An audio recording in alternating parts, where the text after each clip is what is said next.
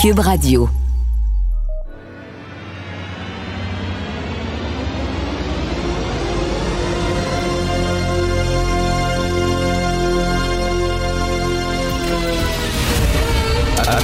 Attention, cette émission est laissée à la discrétion de l'auditeur. Les propos et les opinions peuvent choquer. Peuvent choquer. Oreilles sensibles s'abstenir. Richard Martineau. Martino. Un animateur pas comme les autres. Richard Martineau. Cube Radio. Bonjour, bon mardi, merci d'écouter Cube Radio. Euh, tu moi, j'ai-tu imaginé ça? Mais il me semble qu'on a des besoins particuliers en santé. Ça se peut-tu? J'ai-tu rêvé ça, moi, là? Il me semble qu'au Québec, on a des besoins en santé et ça presse. Alors, un texte dans la presse aujourd'hui, un centre de chirurgie flambant neuf, sans patients.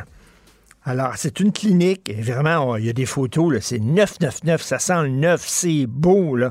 Ça a l'air comme d'un film de science-fiction, il y a déjà des lits qui attendent des patients. Alors, ça peut, ils peuvent recevoir une trentaine de patients par jour. hein. Ils peuvent soigner une trentaine de patients par jour, des petites chirurgies. C'est une clinique privée, flambant neuve. Le hic, les propriétaires attendent le feu vert de Québec depuis un an et demi. Ils sont prêts, eux autres, là. Ils sont prêts à faire des opérations drette là, là. Ça fait un an et demi qu'ils attendent un permis. Écoutez ça. Ça, c'est le docteur Ali Izad Pana, euh, qui, euh, avec son frère, a ouvert cette, euh, cette, euh, l'Institut chirurgical Westmount, un centre de chirurgie spécialisé. Ils ont ouvert ça en 2021. La construction s'est achevée en mars 2022. Une superficie de 22 000 pieds carrés. La clinique compte six salles d'opération, 13 salles de réveil. Écoutez ça. Vous allez dire, ah oui, ils peuvent pas ouvrir parce qu'il y a pénurie de main-d'œuvre. Non, non, non. Une vingtaine d'infirmières et huit inhalothérapeutes, tous issus du secteur privé, ont déjà été embauchés. Ils sont embauchés. Tout ce qu'ils demandent, c'est le papier, le stamp of approval. Tu vous pouvez y aller. Ça fait 18 mois qu'on attend notre permis. Je me sens très triste et très frustré, dit le docteur. On ne peut pas aider le système, on ne peut rien faire. Voici le Québec. Voilà le Québec. La bureaucratie niaiseuse. Alors là, on le dit, non, mais là, vous avez des problèmes, vous pouvez pas. Écoute, ils ont, ils ont leur main-d'œuvre, le centre est construit, tout est beau, ils ont besoin du permis, puis ils peuvent, dès le lendemain, commencer à opérer des gens, puis Dieu sait que les listes d'attente sont longues. Non. Non. Il n'y a rien à faire, ils l'ont pas. Incroyable. Il y a un texte qui est paru dans le National Post euh, hier, un texte très intéressant. En fait, avant-hier, c'est une fille qui s'appelle Michelle Zakigna, une Canadienne. En 2010, elle avait, euh, au début de la vingtaine, et euh, elle se sentait très mal, avait des gros problèmes, elle se sentait mal et elle pensait qu'elle était un homme dans un corps de femme. Elle était attirée par les femmes, elle se disait, ben, si je suis attirée par les femmes, ça doit être parce que je suis un homme. Je sais pas, elle acceptait pas son lesbianisme. Elle se sentait mal, elle avait des problèmes de s'adapter, tout ça. Elle est allée voir un thérapeute. Le thérapeute, écoute, après une heure, le, le, le, le, le- le thérapeute, pardon, Thérapeute, c'est en anglais, bien sûr. Thérapeute, euh, après euh, une heure, il a dit, écoute, euh, c'est parce que là, finalement, oui, effectivement, tu peux changer de sexe, etc. Je pense que c'est ça ton problème, blablabla. Donc, euh, euh, elle l'a rencontré après ça deux autres fois. Elle lui a donné tout de suite, il l'a envoyé en thérapie hormonale pour qu'elle commence son changement de sexe. Elle a suivi une thérapie hormonale. elle a pris de la testostérone. 14 mois plus tard, elle a eu une mastectomie. Ils lui ont enlevé les seins pour qu'elle puisse devenir un homme. Mais ses problèmes persistaient. Ses problèmes persistaient. Et là, elle a eu un diagnostic. Elle était TDAH et autiste. Et là, elle dit Ah, c'est ça, je me sentais super mal, je pensais que j'étais. Puis là, elle avait de la pression autour d'elle sur Internet. C'est chums, ben oui, t'es transgenre, c'est super cool, on va t'appuyer, oui, ok, vas-y. Puis non, elle était TDAH et euh, autiste. Et là, elle se demande comment ça se fait que le thérapeute qu'elle a rencontré, le psy qu'elle a rencontré, il a pas dit, ben regarde, on va faire un diagnostic avant pour savoir c'est quoi ton problème, tu te sens mal dans ta peau. On va voir, on va faire un diagnostic, peut-être que tu as autre chose. Pas en tout. Il a tout de suite dit, OK, C'est ça. Thérapie hormonale, puis tu vas changer de sexe tout de suite. Fait qu'elle dit, comment ça se fait qu'ils n'ont pas fait un diagnostic, puis peut-être que je serais pas allé pour un changement de sexe si j'avais su que j'avais ça. Bref, elle, elle a détransitionné. Elle est revenue femme et elle poursuit son thérapeute. Elle poursuit les, médecins qui euh, lui ont, euh, ont, fait la chirurgie puis tout ça en disant ben vous n'avez pas fait de diagnostic avant, vous m'avez puis là maintenant qu'elle a changé, qu'elle est devenue une fille, elle se fait rentrer dedans par l'étranger en disant t'es une écœurante, t'es une traite, ça n'a pas de Christie de bon sens, puis t'es vraiment pas correct, puis tu participes à un génocide, pas, pas de faire, ça reçoit ça comme message, tu participes à un génocide contre l'étranger. Je me fais le ramasser par eux autres, je me fais insulter. Mais tout ça parce que elle, finalement, son problème, c'est qu'elle était autiste et TDAH. C'est pour ça qu'elle se sentait mal dans sa peau. Pas parce qu'elle était le mauvais sexe dans le mauvais corps. Oui, il y a des gens qui changent de sexe et avec raison, puis qui se sentent mieux. Oui. Mais il y a aussi ça. Au lieu de rocher, au lieu de faire de la pression près d'une personne en disant, ben, c'est ça qu'il te faut. Peut-on, s'il vous plaît, faire un diagnostic complet de la personne, savoir quel est son problème avant de s'acheminer là-dessus, dans cette voie-là de transgenre? C'est la question qu'elle pose et c'est une sacrée bonne question. Avis à la gauche. Ben oui, on le sait. Martineau, ça n'a pas de bon sens comme il est bon. Vous écoutez Martineau. Cube Radio. Cette affaire qui est complètement tirée d'un film d'espionnage, pourquoi? C'est vraiment intéressant? On peut pas dire l'inverse. Donc, la drogue, c'est donc. Un journaliste d'enquête, pas comme les autres. Félix Séguin. Hey Félix, tu ne croiras pas ce que j'ai entendu ce matin. J'entre dans mon auto et bon, euh, c'était la, radio privée là, à une autre station et euh, bon, l'animateur parlait de ce qui s'est passé à Amqui en disant un F-150 qui a foncé sur des gens, blablabla. On s'en va à la pause et là, c'était une pub de F-150. Ah non, tout de suite après. C'est mal agencé, hein? C'est comme, écoute, c'est une pub de ah. F-150, vraiment super gros malaise. Écoute, euh, ce que j'ai entendu, ce qu'on a lu, c'est que le gars, lorsqu'il s'est fait arrêter, a remis une lettre aux policiers. Est-ce qu'on ah. connaît le contenu de cette lettre-là? Non? C'est pas, pas, sûr, ça. Non, non, non, non, non. Je pense que c'est la lettre à laquelle on réfère, en tout cas, moi, si j'en crois les sources policières que j'ai consultées, fait référence à un épisode où le suspect dans cette affaire, Steve Gagnon, se serait présenté à un poste de police de la Sûreté du Québec pour y remettre une lettre. Pour l'instant, moi, dans ma tête, cet épisode-là, puis selon les sources là, que j'ai consultées, n'est pas daté. Euh, alors, on ne sait pas c'est quand ça s'est fait. Est-ce que c'est la veille de ça. Il, y a, il, y a, plusieurs marches à monter là avant de dire que c'est une lettre qui a été remise après les événements à la police. Moi, je, je, en tout cas, c'est pas cette information-là que je possède. Je sais que les policiers ne le connaissaient pas pour des comportements criminels. Ils le connaissaient parce qu'il s'est présenté une fois pour déposer une lettre. Il n'y a pas eu de sous-entendu euh, dont on m'a parlé en ce qui concerne cette fameuse lettre-là. J'ai tenté d'en savoir plus. Est-ce une lettre qui faisait état d'un homme qui se sentait persécuté? Hein? Souvent, même dans les médias, on en reçoit de ce type de ben lettre-là. On sait qu'il y avait des problèmes de santé mentale. Mais là, on est dans un paquet de sous-entendus.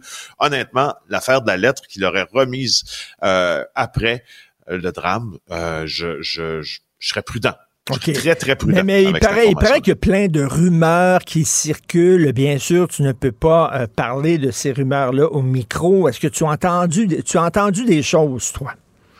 Ben oui, j'en ai entendu plein justement dont euh, dont je, je, ne parlerai pas à moins qu'elles soient confirmées. Alors on va, je vais travailler là-dessus euh, euh, aujourd'hui à avoir des confirmations que la rumeur est en fait une vérité. Mais est-ce qu'il avait, est-ce qu'il avait, excuse-moi, mais est-ce qu'il avait une cause, est-ce qu'il défendait une cause aussi aussi débile soit-elle là, mais tu sais, est-ce qu'il y avait une cause, est-ce qu'il visait particulièrement un certain groupe de gens, on sait pas trop trop là, on n'a pas de détails. Regarde la séquence là, regarde la séquence et porte attention à, à ce que je vais raconter à la fin de cette séquence-là. Peut-être que ça peut-être que on s'en retrouvera tous un peu plus éduqués euh, sur le, type de comportement que Gagnon aurait pu avoir et ce qui se passait peut-être dans sa tête hier. Alors, ce qu'on sait qu'on était en, après-midi euh, à Amqui sur la route 132, mais dans la portion du centre-ville de la 132 là d'Amqui, là ou presque au centre-ville, donc où c'est un peu plus calme, c'est pas une rue où on roule très vite. Alors, ce qu'on sait, c'est que sur une distance, selon la police, de 5 à 600 mètres, mais selon des témoins de presque 1 km, vers 15 heures, Gagnon, à bord de sa camionnette Ford de modèle Ford F-150, aurait, aurait euh, volontairement heurté euh, des témoins, euh, de, de, plutôt des victimes, Mhm. se serait immobilisé, aurait appuyé sur l'accélérateur à nouveau, aurait heurté d'autres d'autres victimes en, en, en, se promenant et sur la chaussée et sur les trottoirs. Les euh, témoins qui ont assisté au drame comme Ken Moreau disent qu'ils ont vu l'horreur, qu'ils ont vu des gens se faire frapper par le camion. Ils en tremblaient encore quand ils ont parlé à mon collègue Kevin Desmarais. Deux hommes, 60, entre des sexagénaires et un octogénaire, sont morts. Neuf personnes ont été blessées disons au moins pour trois d'entre eux été transférés euh, dans un centre hospitalier de la région de Québec parce qu'on craignait pour leur vie. Maintenant, moi, euh, quand tout ça est survenu, euh, j'ai eu la confirmation assez rapidement. D'ailleurs, je l'ai relayé en ondes hier au TVA Nouvelles de 18 heures que que Steve Gagnon avait été arrêté, qu'il s'était rendu donc sans résistance aux policiers de la sûreté du Québec, sauf que il était en proie à ce que les policiers ont qualifié d'un délire mmh. lorsqu'ils lui ont parlé. Alors, et ajoute au fait qu'il était connu pour des problèmes de santé mentale et qu'il était dans un épisode de délire. Est-ce que c'est du délire paranoïaque, psychotique, une psychose? Bref, si on ne le sait pas, encore une fois, tu sais, Richard, on il était dans un délire. Pour l'instant, on arrête là, là. Il était dans un délire. Le reste, mmh. qualifié de délire et tout ça, on n'était pas en face de lui. Ce qu'on peut penser, c'est qu'il a eu, il s'est fait lire ses droits. Euh, et qu'il y a eu une conversation ça... avec les enquêteurs. Est-ce que ça portait à quelque chose, cette conversation-là? Hmm, sais pas, mais il va être accusé. Mais bien sûr, écoute, ça ressemble énormément à ce qui s'est passé à Laval. Oui, ça ressemble à ce qui s'est passé à Laval. Il y a la, la différence réside dans un simple fait, c'est que j'ai tout pointe vers vers vers le fait qu'on va en savoir un peu plus sur les motifs de Steve Gagnon que sur les motifs de euh, Pierre-Ny Saint-Amand, le chauffeur ben, d'autobus qui a foncé. Bon, ben d'ailleurs, écoute, parlons de Laval. Est-ce qu'on en sait un peu plus? sur euh, le chauffeur d'autobus et ses motivations? Mais écoute, comment ça se fait qu'on n'en sait pas plus? Je veux dire, ce gars-là a quand même comparu, il a quand même rencontré des policiers, il a quand même eu un interrogatoire. Comment ouais. ça se fait qu'il n'y a rien oui. que transpercé de ça? Ben, Richard, si je te disais, si tu étais dans la situation hautement improbable d'être l'accusé d'un tel crime et tu choisissais de garder le silence totalement, est-ce qu'il manquerait aux policiers euh, mmh. et aux procureurs de la couronne et même à ton avocat euh, un grand pan de l'histoire? La réponse, c'est oui. Est-ce que ça peut se passer dans le cas de Pierre-Ny Saint-Amand? Mmh. La réponse, c'est oui. Regardons ce qui se passe dans le cas de Steve Gagnon et de sa comparution aussi, parce que là, on va se poser des questions aujourd'hui sur l'aptitude à comparaître, comme on se la posait euh, pour Pierre-Ny Saint-Amand. Hein? Et là, je veux juste te dire, et je reprends les propos que j'ai trouvés éclairants du euh, psychiatre Chamberlain euh, hier interviewé par Paul Larocque, on n'a pas besoin d'être un grand malade pour être apte à comparaître. On a besoin de savoir quelques petites choses. On a, savoir, on a besoin de savoir, de comprendre qu'on est accusé d'un crime. On a besoin d'être capable de parler à son avocat. On est on a besoin d'être capable de se situer. Je suis dans un palais de justice, je suis accusé. Tu n'as pas besoin de plus que ça. Par contre, au cours, l'avocat de, de, de M. Gagnon va sûrement demander, euh, le juge va sûrement s'y rendre, une évaluation de l'aptitude mentale à subir un procès ensuite. Et c'est là que ça peut devenir plus long parce que là, euh, tu t'en vas dans la, devant la, la, la commission d'examen des troubles mentaux, et etc., etc., etc. Mais c'est un système écoute, qui, euh, quand même, est bien fait. Ben écoute, aujourd'hui, on risque d'en savoir un peu plus au courant de la journée. On va suivre ça. Merci, Félix Séguin. Bonne journée à demain. Martineau, il n'y a pas le temps pour la controverse. Il a jamais coulé l'eau sous les ponts. C'est lui qui la verse. Vous écoutez Martino Cube, Cube Radio. Cube Radio. Cube Radio. En direct à LCN. 8h45, on va rejoindre Richard Martineau à Cube Radio. Salut Richard. Salut Jean-François. Écoute, pour la SAC, avant de parler d'Amqui, pour la SAC, les gens qui ont de la difficulté à créer leur compte en ligne, ouais. leur compte SAC, clic, vont pouvoir aller à un comptoir et rencontrer des gens en personne pour les aider à faire leur compte en ligne. Ça, c'est comme, euh, mettons, là, tu sais, tu te fais prescrire des pilules pour te donner des forces, mais tu n'as pas assez de force pour ouvrir la bouteille. C'est vraiment ça. C'est assez particulier quand même, assez bizarre. là. Bref. Oui, c'est ça. Mais on se dit, en tout cas, si après ça, ils savent Ben- se, se servir de la plateforme, probablement que là, Au ils vont moins. être capables de désengorger un peu le système. On doit fait. le voir comme ça. Richard, euh, je le disais avant la pause, là, tout le monde, on, on se pose des questions. Un peu plus d'un mois après la garderie de Laval, là, un autre geste complètement insensé d'un homme qui, qui frappe des piétons sur le trottoir comme ça. Et d'ailleurs, tu parlais de la garderie de Laval. On n'en sait pas plus hein, sur les motivations de ce chauffeur Est-ce qu'on saura un jour? Un mois après, j'imagine qu'il garde le silence, il veut pas parler. Euh, écoute, j'ai trois choses à dire sur cette tragédie d'Amkoui.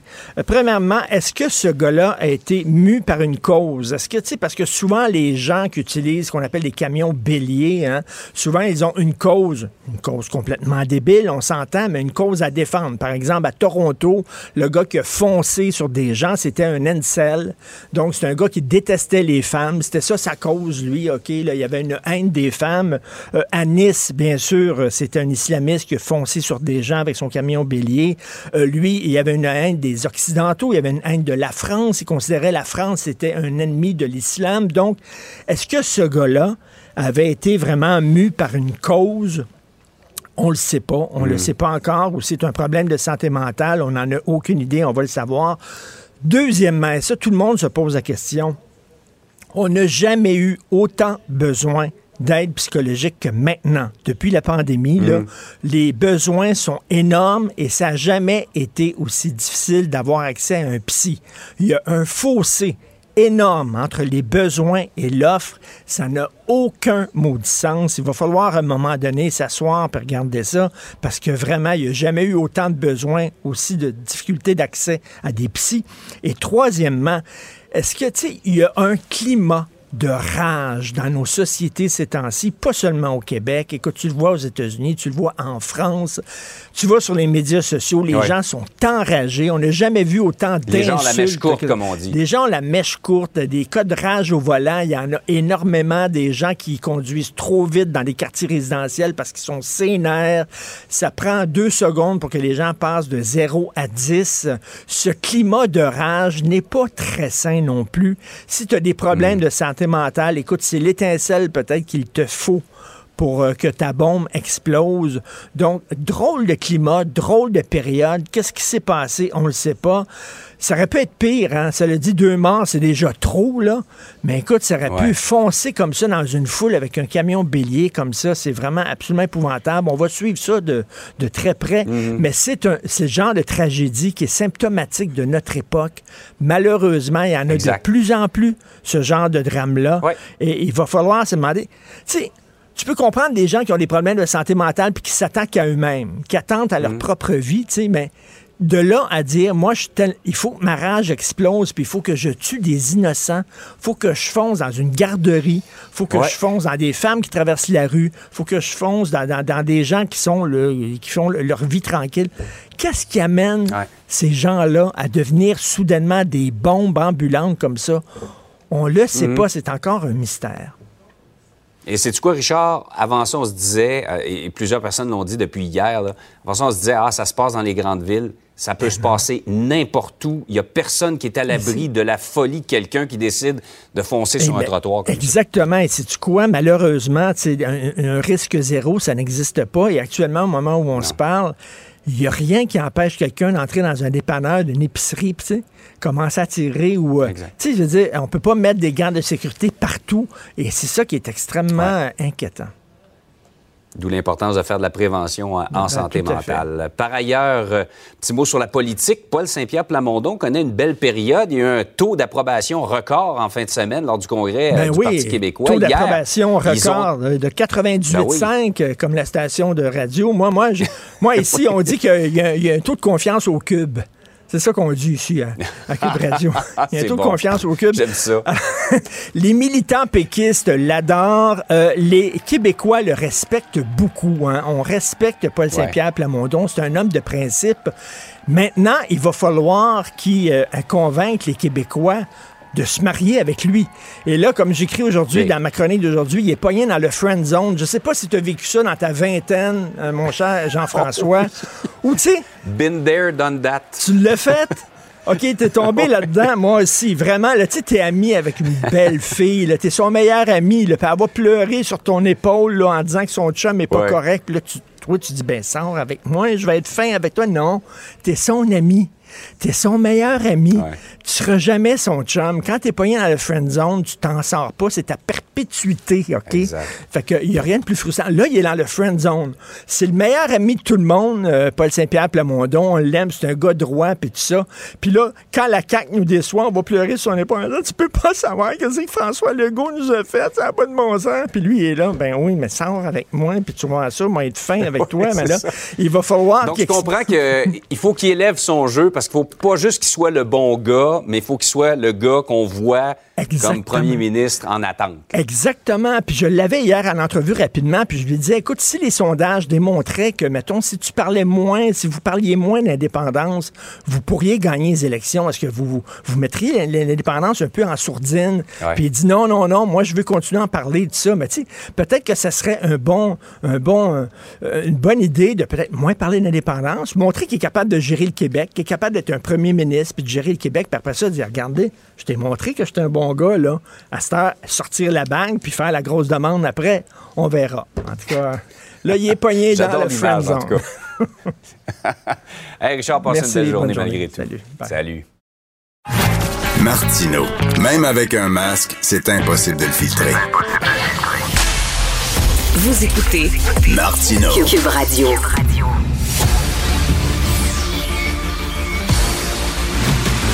Jean-François Lisée. On va juste dire qu'on est d'accord. Thomas Mulcair. Je te donne 100 raison. La rencontre. C'est vraiment une gaffe majeure. Tu viens de changer de position. Ce qui est bon pour Pitou est bon pour Minou. La rencontre. Lisée. Mulcair. Jean-François, pourquoi avoir le PLQ quand on peut avoir QS? Ben, c'est exactement ce que s'est dit François Legault. Et c'est pour ça que j'étais pour dire, en réponse à ta troisième question, que c'était aussi une victoire pour François Legault. Mais commençons avec le vrai, le vrai gagnant, qui est Québec solidaire. C'est une victoire décisive. Euh, on pensait que ce serait serré. C'était pas serré du tout. C'est vraiment euh, une, une, Hmm.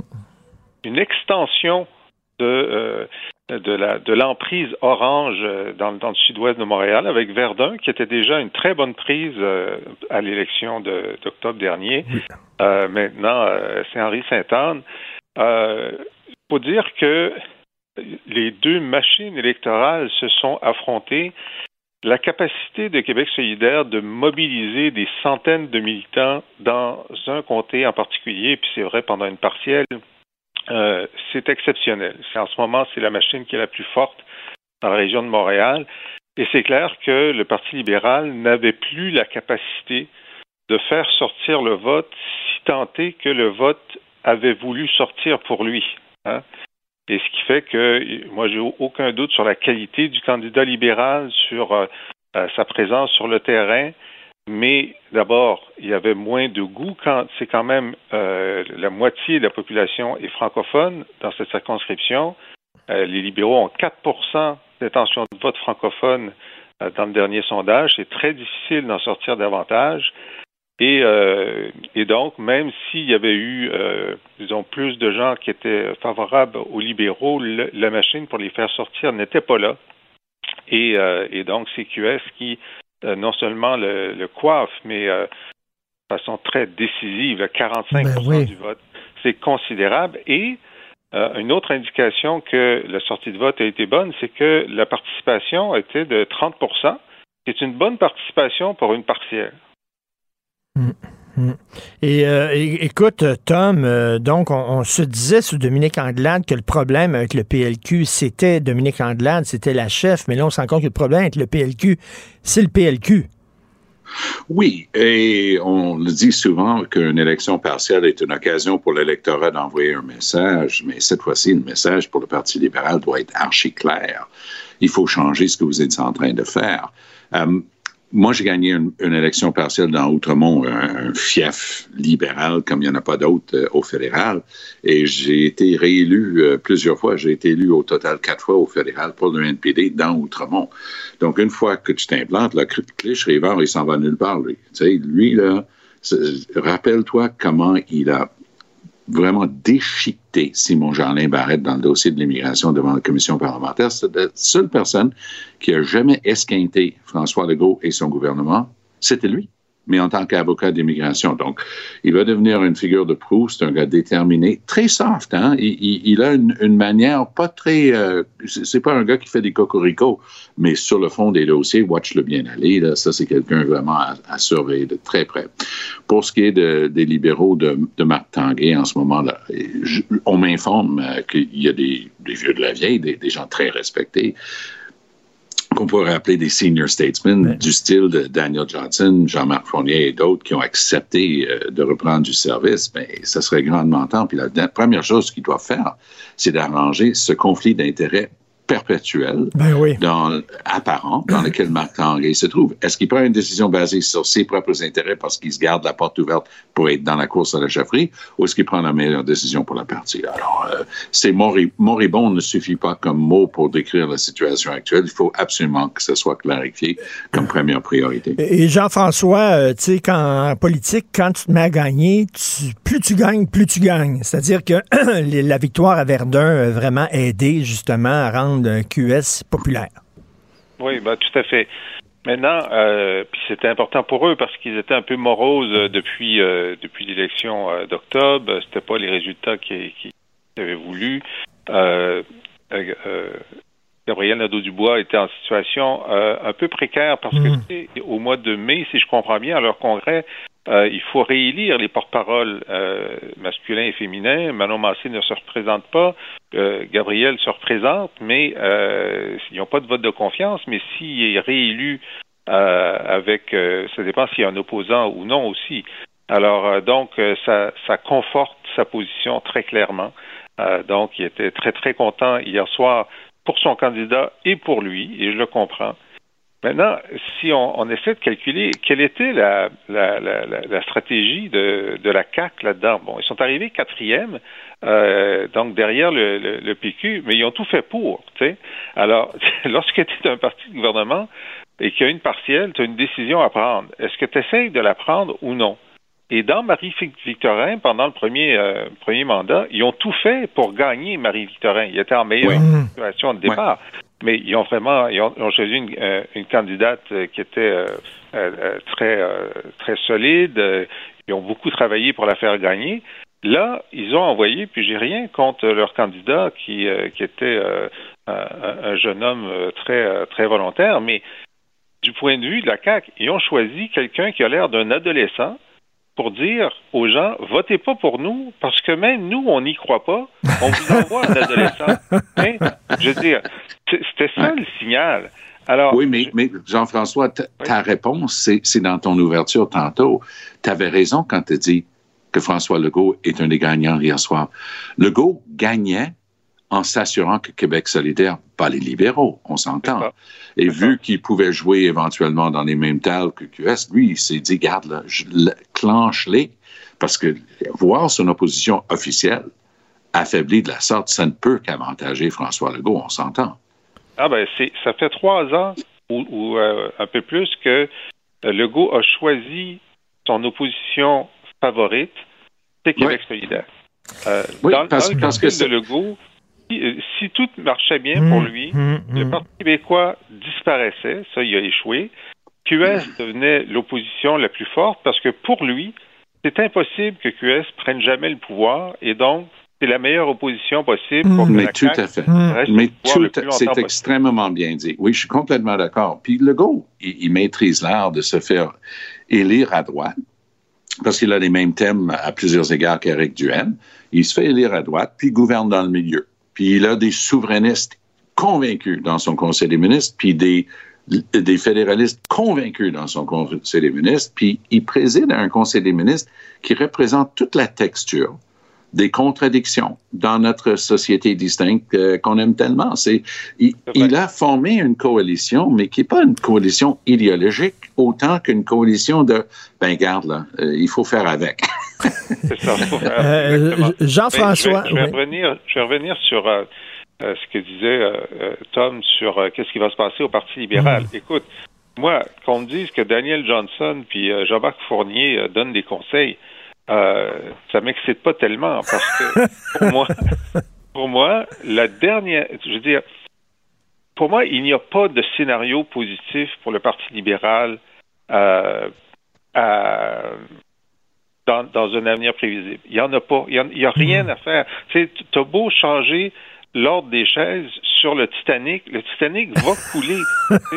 je ne vois pas d'autre solution et, et, je me demande si d'ici l'élection, euh, la, la, prochaine élection de 2026, une partie de l'électorat non francophone va commencer à se demander s'il ne devrait pas aller ailleurs. Ouais. Parce qu'il y, y, y a, succès escompté à venir pour le Parti libéral. Oui, mais regarde quand même là, le, le, le, paysage est, est, est, tel que si les gens, justement, puis il y a, une, il y a une scène, un sain goût d'alternance. Les, les, Québécois, comme l'ensemble des Canadiens, n'aiment pas mettre tous leurs œufs dans le même panier. Euh, Trudeau, là, il, est dans les câbles de ce temps-ci, puis une des choses qui est en train de le pousser vers la sortie, c'est ce goût d'alternance. Les gens disent, non, tu es déjà là depuis huit ans, là, non, ah, on te donnera pas un autre quatre ans. C'est ça qui commence à se dégager des sondages. Regardons ah, le plus objectivement possible, on a tous un parti pris, euh, les, forces en présence. Est-ce qu'on peut s'entendre que le Parti conservateur va retourner euh, dans l'obscurité? 2 oui, hier oui. soir, ça représente à peu près où ils sont rendus. Québec solidaire est un parti urbain, exclusivement et ils ne feront pas de percée euh, en, dans le Kakistan. La CAQ domine complètement, mmh. totalement le Québec à l'extérieur de Grand Montréal et, et, même le Parti québécois avec trois sièges, un à Montréal, deux, un aux îles et un autre euh, dans, l'est du Québec. Ils, ils, ont beau avoir un pourcentage, ils sont pas du tout, euh, ils n'ont pas de vote efficace, concentré à un endroit ou à un autre. Donc, le parti qui a de l'expérience, de l'expertise et un historique, c'est le Parti libéral. Parce que si les gens décident aux prochaines élections que c'est le temps, il va y avoir eu une négociation horrible, des grèves, je prédis, des, grèves à, à, nous rappeler les grèves d'il y a 40 ans, moi, j'ai l'impression que Legault, là, la, la SAC, c'est juste le point de l'iceberg pour rester avec ton image du Titanic. Le point de l'iceberg, c'est la SAC, l'arrogance d'Éric Kerr qui dit on aurait pu faire mieux. Est-ce qu'il y a à, à l'eau la terre, on aurait c'est le on mmh, impersonnel. Mmh. Lui, il est pour rien, là, mais on, quelqu'un, aurait pu faire mieux. Donc, ça, là, c'est la première fois que Legault a géré, a géré une vraie crise. Euh, au sein de son ouais. gouvernement. Et les gens vont, c'est légitime, les gens chercheront un, une alternative. Il ne faut pas compter les libéraux pour euh, une force complètement dépensée. Mmh. Ben, écoute, la, la, la prémisse est la bonne, c'est-à-dire que les gens vont chercher une alternative, mais le vase communicant n'est pas entre la CAQ et les libéraux, il est entre la CAQ et le PQ. Et en ce moment, euh, on sait qu'une partie du vote euh, caquiste, c'est des anciens péquistes. En ce moment, le, le, le, deuxième chef le plus populaire à la CAQ, c'est Paul Saint-Pierre Plamondon. Euh, et oui. donc, si les gens commencent à dire bon, ben on est tanné de la CAQ, où est-ce qu'on va? Normalement, c'est vers le PQ qu'ils vont aller. Oui, mais, mais il y a, il y a un fond.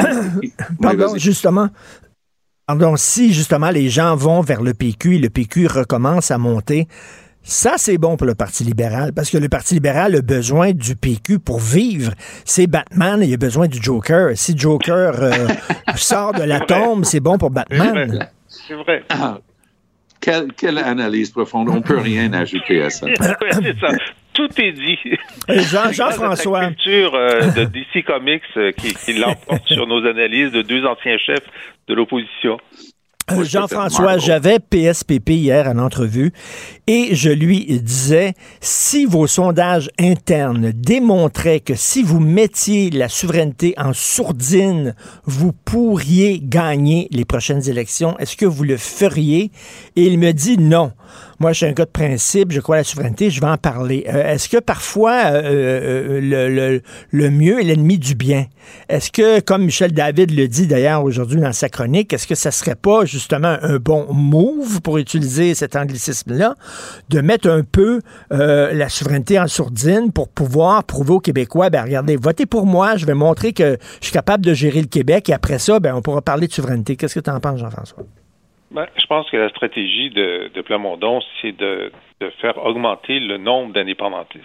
C'est ça qu'il doit faire. C'est la première chose à faire. Euh, ça a commencé à se faire. Il y a 48% de francophones qui sont pour le oui, 42% sont pour le non. Euh, S'il réussit euh, dans les années à venir à faire monter ça chez les francophones à, à, une majorité, ben là, la discussion peut commencer à se faire. Euh, puis moi, je trouve ça quand même extraordinaire qu'on ait la discussion de savoir quelle sera la stratégie de victoire du PQ en 2026, alors qu'il y a six mois, on, se demandait quelle sorte de fleurs acheter pour leur funérailles. Alors, c'est quand même un déplacement de discussion très intéressant, mais ça a été effectivement le, le, le, dilemme de, de chef péquiste à plusieurs, euh, plusieurs moments de l'histoire. Et d'ailleurs, les gens n'aiment pas que je rappelle que Jacques Parizeau, quand il a fait sa campagne en 1994, il ne parlait pas d'indépendance dans ses publicités. Exact. Évidemment, Il, en il en parlait tous les jours parce que ses opposants en parlaient tous les jours et les journalistes lui demandaient tous les jours c'est quelle date le référendum et il avait une réponse, c'était dans 12 à 18 mois, par exemple. C'était exactement la réponse. Et, euh, et il était et personne ne doutait qu'il allait le faire. Alors, évidemment, pourquoi il avait la capacité de faire ça? C'est parce que la souveraineté était très élevée. Euh, et c'est ce que c'est ce que Plamondon espère, c'est son premier euh, son, son, premier choix, c'est de la rendre suffisamment élevée pour que euh, ça soit porteur et non un frein. Là, oui, mais je, je vais revenir à, à, la question de base de Richard tantôt parce qu'elle est importante. Hmm. La question qu'il aurait posée hier à PSPP. La CAC maîtrise l'art d'incarner et de vivre avec nos contradictions. Moi, j'oserais dire la même chose de Québec solidaire, c'est-à-dire un parti soi-disant souverainiste qui n'en parle jamais, parce qu'ils savent très bien, puisque je peux vous en parler, les bénévoles qui étaient là sur le terrain en fin de semaine, j'en connais une gang parce que c'était ma gang au NPD des fédéralistes, des gens qui voteront jamais à tout jamais oui dans un référendum, mais des vrais progressistes avec une vision sociale très à gauche, très prononcée. Et eux, ils se sont battus pour les idées de Québec solidaire. Alors, pour l'instant, les souverainistes de bonne loi à gauche se disent, moi, je suis dans un parti souverainiste avec Québec solidaire, mais pour nous Le seul qui en parle, c'est PSPP, puis il en parle tellement ouvertement que oui, ça cause des problèmes parce qu'il ne maîtrise pas cette contradiction inhérente que beaucoup de gens disent je veux plus d'autonomie, je veux qu'on décide nos propres affaires. Et est-ce que tu es prêt à voter pour euh, quitter le Canada? Ben, ça va marcher comment ma pension, puis ça va marcher comment l'argent, puis ça va marcher comment ta affaire? Donc ça, ça fait partie des contradictions qu'il faut maîtriser si on veut euh, percer en politique québécoise. Ben, c'est toujours le dilemme. Hein. Euh, hmm. Donc, euh, hmm. donc c'est soit tu fais front, tu dis bon, on va répondre à vos questions, on va faire un livre bleu, puis on va faire des publicités, puis on va vous expliquer ça. Et si la conjoncture est favorable, alors évidemment, la conjoncture est-elle favorable? Ben là, si la Cour suprême décide d'invalider euh, la loi sur la laïcité, la loi sur le français, si on continue d'être insulté par le Canada anglais toutes les deux semaines, etc., ça crée une conjoncture qui est favorable. Alors, évidemment, c'est ça, ça le pari, mais c'est la volonté, c'est de se rendre là. Alors, on verra en 2025 euh, comment il, va, il va gérer son Exactement. Pour l'instant, il n'a qu'une chose à faire, c'est augmenter le nombre d'indépendantistes. Oui, oui, il faut que ce soit lui qui hausse l'antenne et qu'il envoie continuellement un signal fort que c'est par ici, si tu es souverainiste, ça, on est d'accord sur sa stratégie. Mais il faut aussi qu'il apprenne à maîtriser ses contradictions inhérentes dans la société québécoise s'il veut être chef d'un parti qui va être au pouvoir au Québec. Merci beaucoup à vous deux. Merci. Bonne journée. On s'appelle demain. Bye. Joignez-vous à la discussion. Appelez ou textez le 187 Cube Radio 1877 827 2346. Au niveau des âges, on parle d'enfants âgés de moins d'un an fait partie des blessés graves dont on ne craindrait pas pour la vie. Et euh, ça va jusqu'à l'âge de 77 ans là, au, niveau des personnes qui ont été impliquées. Est-ce qu'il y avait des membres de la même famille? Qu'est-ce qui va se passer aujourd'hui? Bon, au niveau du lien entre les personnes... Alors, c'était euh, un extrait là, du point de presse de la euh, SQ euh, concernant ce qui s'est passé à Amqui. bien sûr, on le rappelle, hein, deux morts et plusieurs blessés. Nous allons parler avec le docteur Gilles Chamberlain, psychiatre à l'Institut Philippe Pinel. Bonjour, docteur Chamberlain. Bonjour. Il y a quelque temps, on avait demandé à l'écrivain John Irving, le grand écrivain américain, quel est votre auteur de fiction préféré? Et il avait répondu Freud.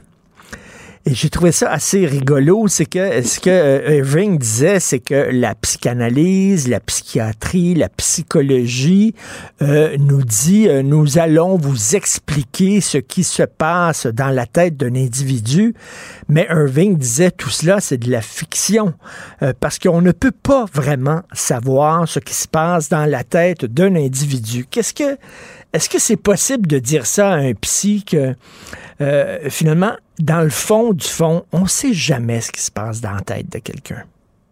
Dans, dans, le fond du fond, on ne sait jamais. Je ferai remarquer que Irving disait ça à propos de l'inconscient. Parce que les, les, psychanalyses se, permettent de dire, on va vous dire ce que vous avez dans votre inconscient, et par définition, la personne ne le sait pas elle-même, puisque ben c'est inconscient. donc, on, donc, on peut dire pas mal, n'importe quoi. Euh, par contre, par, contre, euh, ce, qui, ce, qui, ce qui est important de rappeler, c'est que les patients peuvent nous dire, eux, par après, quand, quand c'est des patients psychiatriques, qu'est-ce qu'ils ont pensé, qu'est-ce qu'ils ont vécu.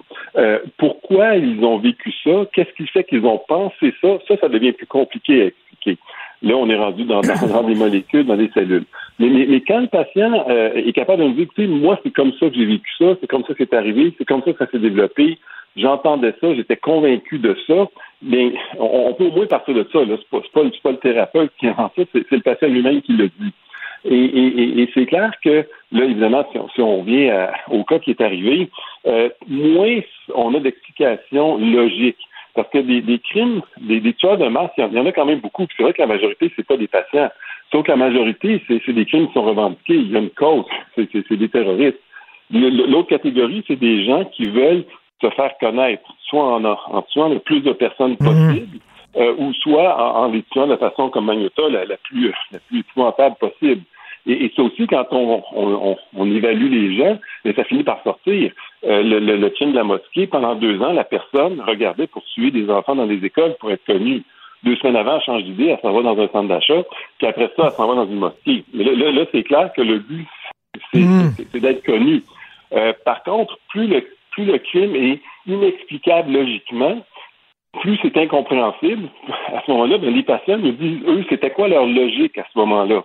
Ils nous disent, même si ça peut paraître aberrant, par exemple, je me sentais menacé par cet enfant-là. On va hmm. dire, c'est impossible qu'un enfant menace un adulte. Oui, mais si dans sa tête, les, je donne un exemple, des hallucinations qui disent, oui, mais c'est le diable qui est réincarné, parce que la personne a vu trop de films ou je sais pas trop quoi, puis elle a des voix qui l'incitent à croire ça. Mais là, on a un hmm. début d'explication qui n'est pas logique pour nous. Tout à fait.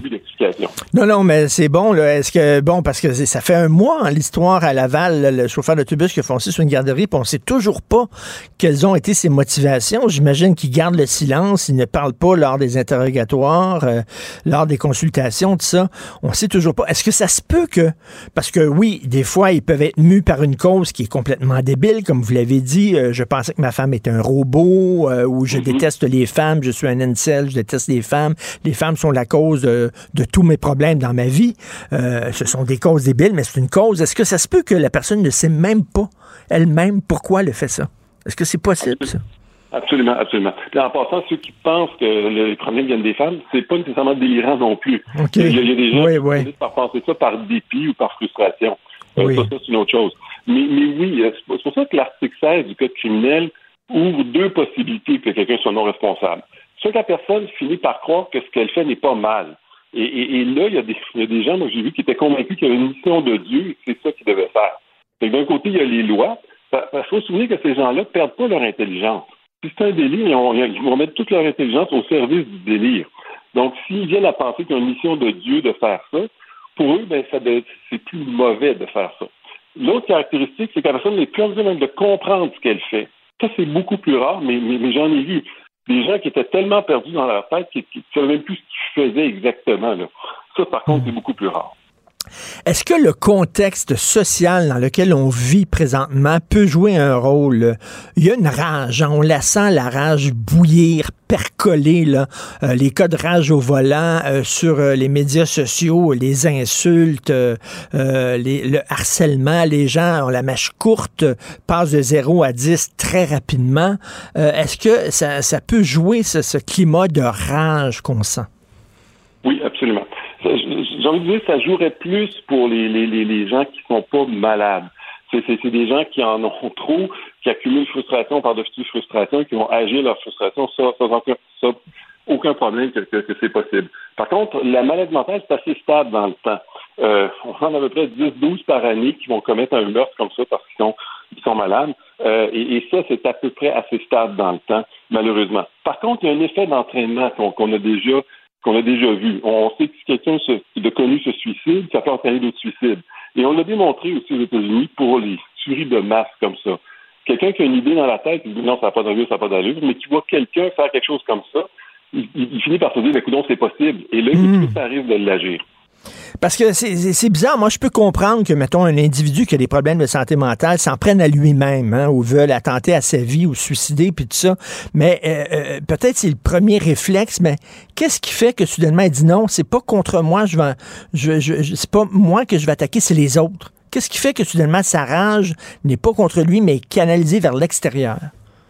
C'est là que ça devient plus difficile à expliquer. Pourquoi quelqu'un va développer un délire grandiose, qui va penser que tu, peux réaliser quelque chose d'absurde, ou malheureusement un désir de persécution. Penser qu'il est persécuté par tel groupe de personnes, ou, et, c'est les délires de persécution qui sont les plus dangereux parce que la personne finit par en venir à la conclusion qu'elle est légitimée de se défendre.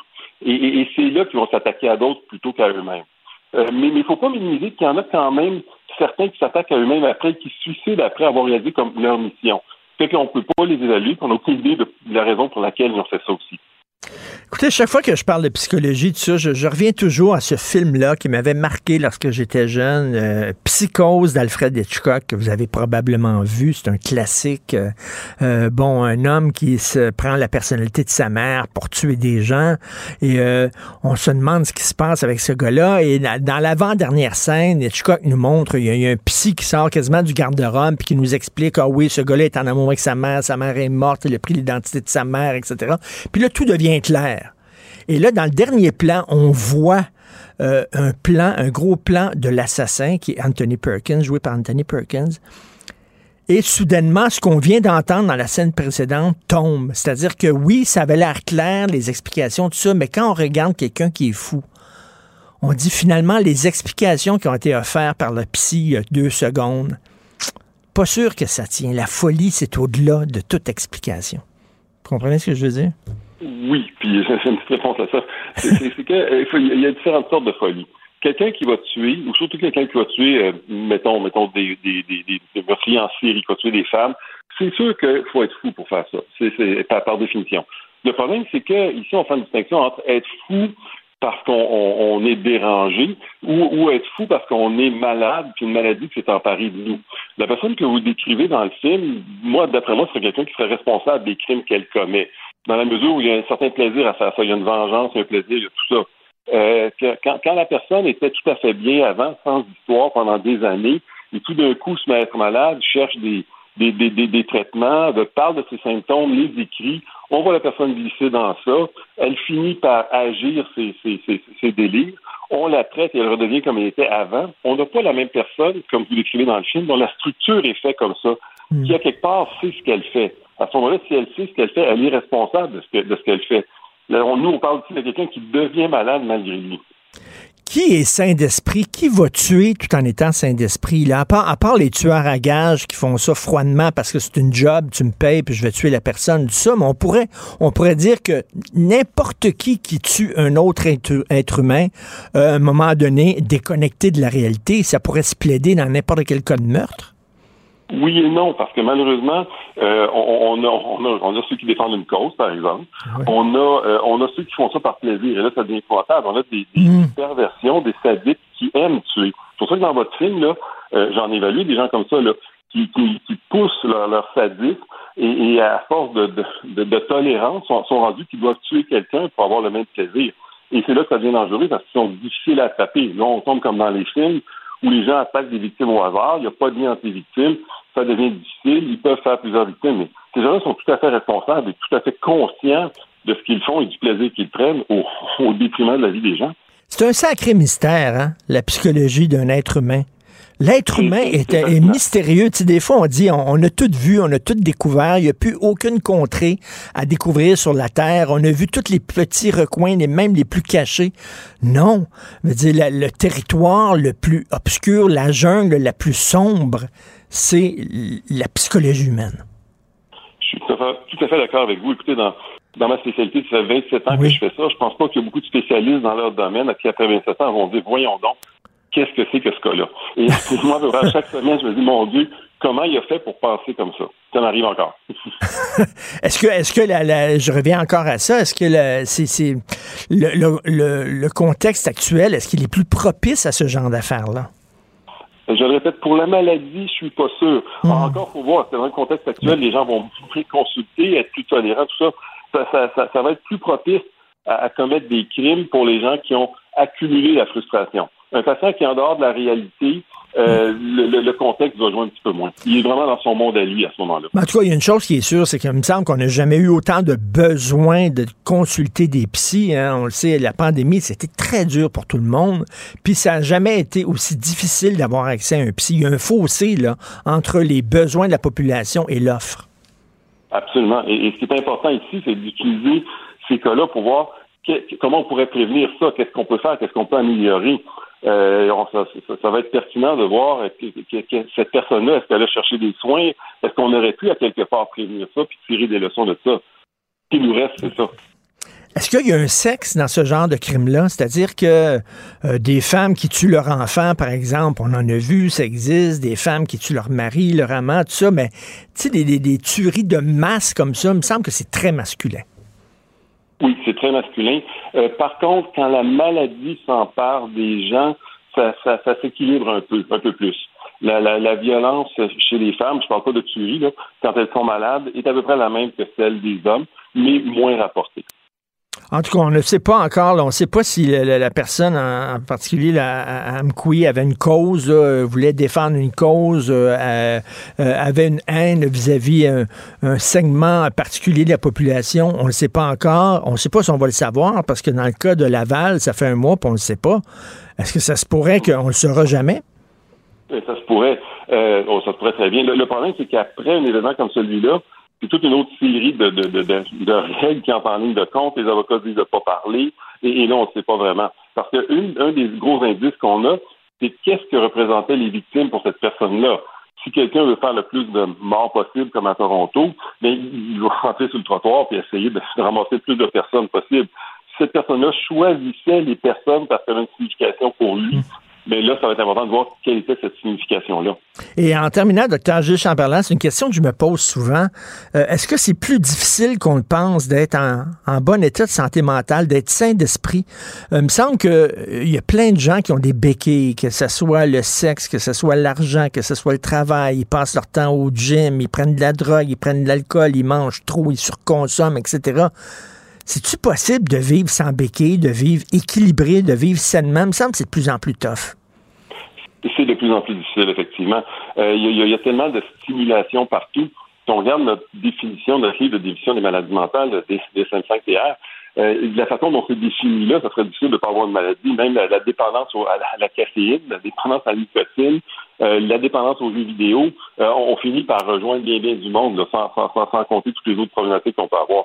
Ben, merci, très intéressant. Je rêverais d'une discussion entre vous et John Irving, tiens, au micro. ça, serait très intéressant. Docteur Gilles Chamberlain, merci beaucoup. Psychiatre à l'Institut Philippe Pinel. Merci, bonne journée. Martino. Le préféré du règne animal. Bonjour, les petits lapins. Alors, on revient sur ce qui s'est passé à Amkoui. Euh, on en a parlé d'un point de vue psychologique. On va en parler d'un point de vue euh, policier, tactique, euh, avec Stéphane Wald, que vous connaissez bien, superviseur retraité du SPVM, spécialisé en usage judicieux de la force. Salut Stéphane. Bonjour Richard. Euh, Stéphane, euh, tu as formé des policiers du SPVM de 2005 à 2018 pendant 13 ans sur les tueurs actifs, puis euh, même à partir de 2015, tu abordais dans tes rencontres avec eux la question des véhicules béliers. donc, ce qui était utilisé, c'était un F-150 qui est utilisé pour foncer sur les gens. Donc, tu connais bien cet aspect-là des choses. Oui, tout à fait. Juste pour rectifier les dates, euh, j'ai formé des policiers à partir de suite à l'événement de Dawson, donc à partir de 2007. OK. Euh, jusqu'en janvier 2019, notre dernière simulation de tueurs actifs. Et euh, effectivement, là, on dit, si on se souvient, si on recule un peu, quand on a eu bon l'État islamique qui, qui la guerre qui s'est déclenchée contre les mécréants, les, les les, euh, les, gens qui étaient en, en, tête de l'organisation demandaient de tuer les mécréants de toutes les manières possibles. Donc, d'utiliser, euh, oui, des armes à feu, mais des véhicules, euh, des couteaux, des, des vestes explosives. Et c'est le message qui avait été passé. Et au, Québec, on a eu Saint-Jean-sur-Richelieu en 2014. Ben oui. Où est-ce qu'une personne radicalisée a attaqué volontairement deux, deux militaires. Et euh, par la suite, il y a eu une poursuite et bon, il a été neutralisé par des policiers. Donc ça, c'était le premier incident de véhicule bélier dans ces années-là. Et on a commencé à réfléchir euh, en, fonction, bon, on parlait toujours de tireurs actifs auparavant, mais maintenant, il fallait parler plutôt de tueurs actifs parce qu'il y avait plusieurs moyens que les, tueurs utilisaient pour faire plusieurs victimes. Donc, on a commencé à réfléchir, puis à préparer, euh, à se préparer mentalement au cas où des événements comme ça arriveraient à Montréal. Et si on se souvient, ben, il est arrivé en 2016 Nice aussi. Oui, euh, ben c'est ça. Habituellement, euh, Stéphane, ces gens-là sont mus par une cause. Ça peut être une cause complètement débile, là, mais tu sais, euh, à Toronto, c'était un incel qui détestait les femmes. Il y avait une haine envers les femmes. Il a décidé de foncer sur des femmes. À Nice, c'était un islamiste. Bon, à New York, il y a un gars qui a foncé aussi dans le coin de Times Square avec son auto, mais lui, je pense, a plus des problèmes de santé mentale. Donc, il y a, y a d'un côté ceux qui, font, qui sont des terroristes, qui ont une cause à défendre, qui s'en prennent à un segment particulier de la population, et de l'autre côté, c'est des gens qui ont des problèmes de santé mentale, c'est pas la même chose. Non, tout à fait, c'est pas la même chose, mais les motivations euh, pendant que l'événement se produise, on, mmh. disons que ça n'a pas beaucoup d'importance. L'important pour les, premiers policiers qui vont être appelés sur les lieux, ben, c'est sûr que c'est de neutraliser la menace le plus rapidement possible, parce qu'un tueur actif, peu importe ses motivations, veut faire le maximum de victimes dans le, dans le minimum de temps. Donc, euh, c'est ça son intention. Euh, maintenant, c'est un peu plus facile de se préparer lorsque, par exemple, je donne un, exemple, disons, euh, dans le Vieux-Port, il y a des, un événement, les rues sont fermées, on est capable de, placer peut-être des barrières anti-véhicules, on peut placer des blocs de béton pour sécuriser une certaine zone, pour éviter des situations justement de, de véhicules béliers. Mm. Mais lorsque c'est une situation comme on a vécu à Couillard ou comme à Toronto euh, en 2018, euh, ben c'est difficile de placer des blocs de béton partout dans la ville. Ben, c'est ça. C'est spontané. Là. À un moment donné, Stéphane, la, la, la, la, société avec un risque zéro, c'est impossible. Il va toujours avoir des artères où ça va être plus facile pour les automobilistes de, foncer dans le monde. Tout à fait. Il va toujours avoir, pour, pour quelqu'un qui a un esprit euh, dérangé, soit de manière passagère, ou à long terme, ben, c'est facile d'aller dans un endroit, d'acquérir de, plusieurs cibles et de dire qu'ils vont pouvoir faire des dommages, beaucoup de dommages en peu de temps. Donc, c'est difficile de tout, euh, d'être capable de sécuriser l'endroit, la, la, majorité des endroits. Là. Parce qu'avant, là, là on, on, va oublier là, la motivation de santé mentale, là, puis parler de, de, ceux qui ont une cause, des terroristes. Là. Euh, avant, Stéphane, bon, 2000, 2000, les attentats de, de, du 11 septembre, c'était une grosse opération. Ça a pris énormément de temps euh, pour les terroristes euh, de monter cette opération-là plus ça prend de temps, plus c'est gros, plus il y a de gens impliqués, plus ça risque de foirer. À un moment donné, ils se sont dit, ben là, ce qu'on va faire, c'est qu'on va créer la peur en ayant des mini-attentats. On va, on va redevenir artisanal, tiens, plutôt que faire des gros trucs hyper professionnels. Ça va être un gars qui va foncer dans le tas avec son, son auto, qui va peut-être tuer deux, trois personnes. Et là, on va créer une peur incroyable parce que c'est encore pire parce que c'est difficile de, de, prévenir ça. Tu sais, c'est pas, c'est pas une opération qui demande des semaines à, à monter et organiser. Tu rentres dans ton champ tu le fais. Vient de finir. Exactement. En fait, euh, le, le, véhicule devient une arme. Mmh. Euh, devient une arme accessible à la majorité des gens. Donc, euh, c'est certain que de l'utiliser puis de s'en servir comme, euh, comme bélier, euh, c'est difficile à arrêter. Même pour des policiers qui sont présents, disons, sur un site où un véhicule bélier est utilisé, ben ça, ça ne s'arrête pas comme ça. Donc, il faut essayer. Nous autres, qu'on, ce qu'on essayait de, de préparer mentalement nos policiers, c'est d'un, il faut essayer de nuire à la visibilité du conducteur. Est-ce qu'il y a une manière de, de faire en sorte qu'il y ait moins de ça soit moins facile pour lui de, de, bouger. Euh, deuxièmement, est-ce que c'est possible peut-être d'avoir des angles de tir qui vont être différents? Parce que euh, quelqu'un qui est dans son véhicule, surtout si c'est un véhicule qui est très élevé, ben, de, de, de, de la rue, euh, au niveau de la rue ou de la voie publique, c'est peut-être un peu difficile à atteindre. Donc, essayer de, de voir est-ce qu'on est capable de le de le contrecarrer ou de, de, de, le ce qu'on ce qu'on va dire de l'empêcher de continuer à circuler, peut-être de, provoquer une collision euh, hmm. dans un endroit approprié pour essayer de le limiter, de le contrôler dans un certain périmètre. Est-ce qu'on va être capable peut-être d'avoir un instant d'inattention du conducteur qui doit faire une manœuvre de recul pour en profiter pour le neutraliser? Ça se peut que le, conducteur doive euh, immobiliser son véhicule, soit parce que bon, il avance plus. Euh, il faut, faut profiter de chacun des moments hmm pour neutraliser la menace. Et euh, c'est ce qui est arrivé un peu à Nice. Euh, les, policiers là-bas ont dû faire preuve de créativité. Ils n'étaient sûrement pas formés à ce genre d'attentat-là. Mais maintenant, il faut se préparer mentalement parce que ça peut arriver. Euh, ça arrive à toutes les années. Puis là, ben, on l'a vu à Laval, ça fait même pas un mois. un autobus, comment arrêter un autobus? Un conducteur qui est en crise. pas évident, là. C'est pas évident pour un, mais ben non, puis des, fois, des fois même, ces gens-là, là, ils savent même pas le matin même quand ils se lèvent qu'ils vont faire ça. Tu sais, ben, qui sait, le gars, le chauffeur d'autobus, il a peut-être décidé à un moment donné, il a pété une fuse, puis tu sais, c'est une histoire de 10 minutes, puis il a dit, qu'un m'a foncé dans, la garderie. C'est peut-être pas préparé. Ben, effectivement, c'est vraiment le temps, le procès qui va nous dire, là. Euh, les gens qui sont en crise, bon, qui sont qui peuvent être en, en nous autres on appelle ça un délirium. Euh, est-ce qu'ils sont conscients euh, au moment où ce, qui, où ce qui cause un accident, où ce qui cause des dommages, où ce qui tue des gens, sont-ils conscients ou non conscients euh, de la vie et de la mort? Sont-ils conscients de, cette réalité-là? Donc, des fois, ils ne sont pas connectés avec la réalité et donc ils vont être un peu comme dans une crise où c'est peut-être comme un jeu vidéo, comme si c'était pas des vraies personnes, le délire est, mhm. tellement profond qu'ils n'ont pas le contact avec la réalité.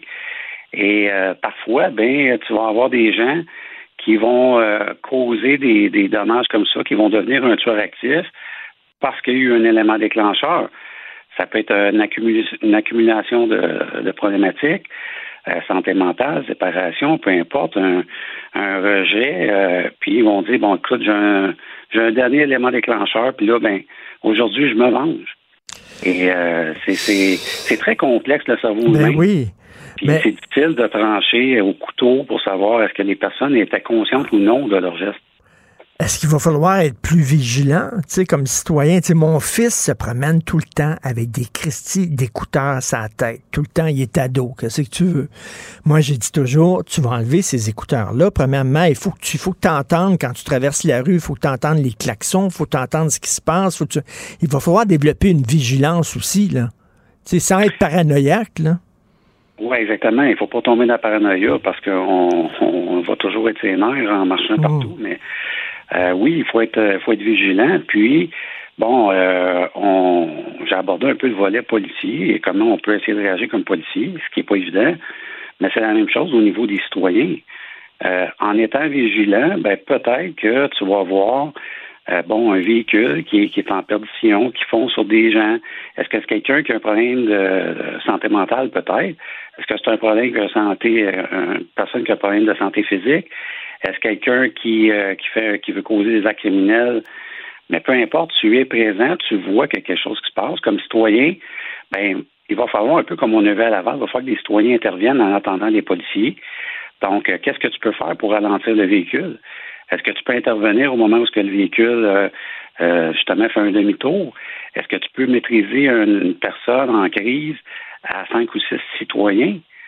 Oui, c'est déjà arrivé dans le passé que des, citoyens sont intervenus. Puis si on, si on revient justement aux attentats de, de, de 2001, ben, tu as des, as des citoyens dans un avion qui ont décidé de se battre pour leur vie. Oui. Et bon, euh, euh, malheureusement, ça s'est mal terminé, mais à un moment donné, quand ta vie est en péril, péril ou la vie des, des gens autour de toi est en péril, ben, ça prend des gens qui vont prendre euh, qui vont prendre action. Donc, il faut être vigilant. Pour remarquer les signes de désorganisation, pour remarquer les conducteurs qui sont peut-être un peu perdus. Et ça prend des gens qui agissent. comme à Nice, il a fait combien de morts à Nice avec son, camion? C'était énorme, là. À mon souvenir, c'est 11 morts et 15 euh, ou 16 blessés. Écoute, c'était vraiment beaucoup. Non, drôle de période dans laquelle on vit, malheureusement. Merci Stéphane Wall, superviseur retraité du SPVM. Merci. Parfait, bonne journée. Bye. Je te rappellerai que 1,3 milliard, 44 milliards de dollars. C'est beaucoup, beaucoup d'argent. À partir de cet événement-là, il y a eu un point de bascule. Un directeur de la section argent, pas comme les autres. Yves Daou. Tant qu'il me restera quelque chose dans le frigidaire, prendrai le métro, je fermerai ma gueule, puis je laisserai faire. Mais il y a quelque chose qui me Il est de retour, il est de retour, Yves Daou. Puis, euh, écoute, salut, il n'y aura pas beaucoup de vin blanc dans le frigidaire à SAQ, hein? Qu'est-ce que c'est ça, cette affaire-là? Ben, l'idée, tu sais qu'on est dans un monde là, de carboneutralité, Richard. Avec, euh, tu te rappelles, le ministre Fitzgibbon il a dit là, la sobriété énergétique. Là, tu vas être obligé de baisser ton chauffage, tu vas être obligé de baisser ta... Puis là, c'est rendu que la, la, pour respecter la, la carboneutralité, la SAQ va se départir de la plupart des 3000 réfrigérateurs dans son réseau de vente au détail dans ces 410 succursales. Ça va s'étaler sur euh, plusieurs années. Donc, ça veut donc dire que quand ta visite va arriver chez toi, puis tu cours à SAQ pour avoir un rosé froid, tu vas être obligé de, te dépêcher de le mettre dans le congélateur, puis d'attendre. Euh, mais ils ont fait déjà une expérience. Hein. Depuis deux ans, euh, ils ont fait l'expérience à Atwater, à Maisonneuve, à Saint-Sauveur. Ils ont éliminé complètement les frigos puis il n'y a pas eu de baisse de vente. Donc, la, la, SAQ se dit finalement l'effort collectif euh, qui requiert de baisser notre euh, empreinte euh, écologique, les gens sont prêts à contribuer parce que, écoute, ça va réduire de 83 tonnes de CO2 l'utilisation de ces frigidaires-là. Donc, c'est actuellement, ça représente 9% des émissions de gaz à effet de serre ces frigidaires-là à la SAQ. Mais, mais Donc, euh, écoute, est-ce que ça va être, euh, je sais pas, mais après ça, ça va être quoi, les épiceries? Le jus d'orange sera plus dans les frigos, euh, le lait sera plus dans les frigos, les autres aussi vont s'en débarrasser? Imagine-toi la journée où ce que tu vas t'acheter un popsicle au dépanneur, puis tu l'amènes liquide, puis il dit fallait congeler chez toi. non, mais c'est vraiment, on est dans cette ère du temps là, de, de la ben carboneutralité d'ici 2050. Là, donc, donc, l'air des frigos tire à sa fin à la SAQ et donc, euh, ben, prépare ta glacière à la maison, euh, Richard, quand tu vas amener ton rosé. Ben là, cet été, cet été, j'espère qu'il n'y aura pas d'enclimatisé dans les succursales de la SAQ. Ah, non, ah, J'espère qu'ils vont couper ça aussi. Puis le chauffage l'hiver aussi. On ira faire le marché à SAQ avec un chandail de laine supplémentaire, puis ça vient de finir. Ce qui est important, c'est que tu pas à la SAQ en bédaine. On va tous se mettre au rouge. Moi qui adore le vin blanc, on va tous se mettre au rouge. Ça vient de finir. Écoute, c'est quand même quelque chose. La faillite bancaire de la Silicon Valley euh, et des entreprises, ça a un impact jusqu'à chez nous. Richard, je ne sais pas si tu as suivi cette histoire-là de, cette banque-là aux États-Unis. Euh, je sais pas si tu as déjà remarqué quand tu visites les États-Unis, là, tu as des, des noms de banques à tous les coins de rue. Écoute, c'est pas le cas au Canada. Nous autres, on a six banques. Hein. Là-bas, là, tu as toutes sortes de banques et c'est plus ou moins réglementé. Et il y en a une, justement, qui est spécialisée dans ce qu'on appelle les dettes de capital de risque, particulièrement tout ce qui est les compagnies de technologie.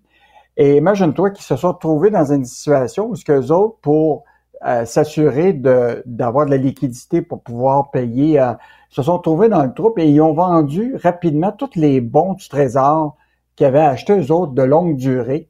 Euh, et là, le problème, c'est que en raison de la hausse des taux d'intérêt, ben c'est, c'est le problème, c'est que ces bons-là avaient perdu de la valeur. Et donc, ils se Ben oui. sont retrouvés là avec une situation catastrophique de manquer complètement de liquidité.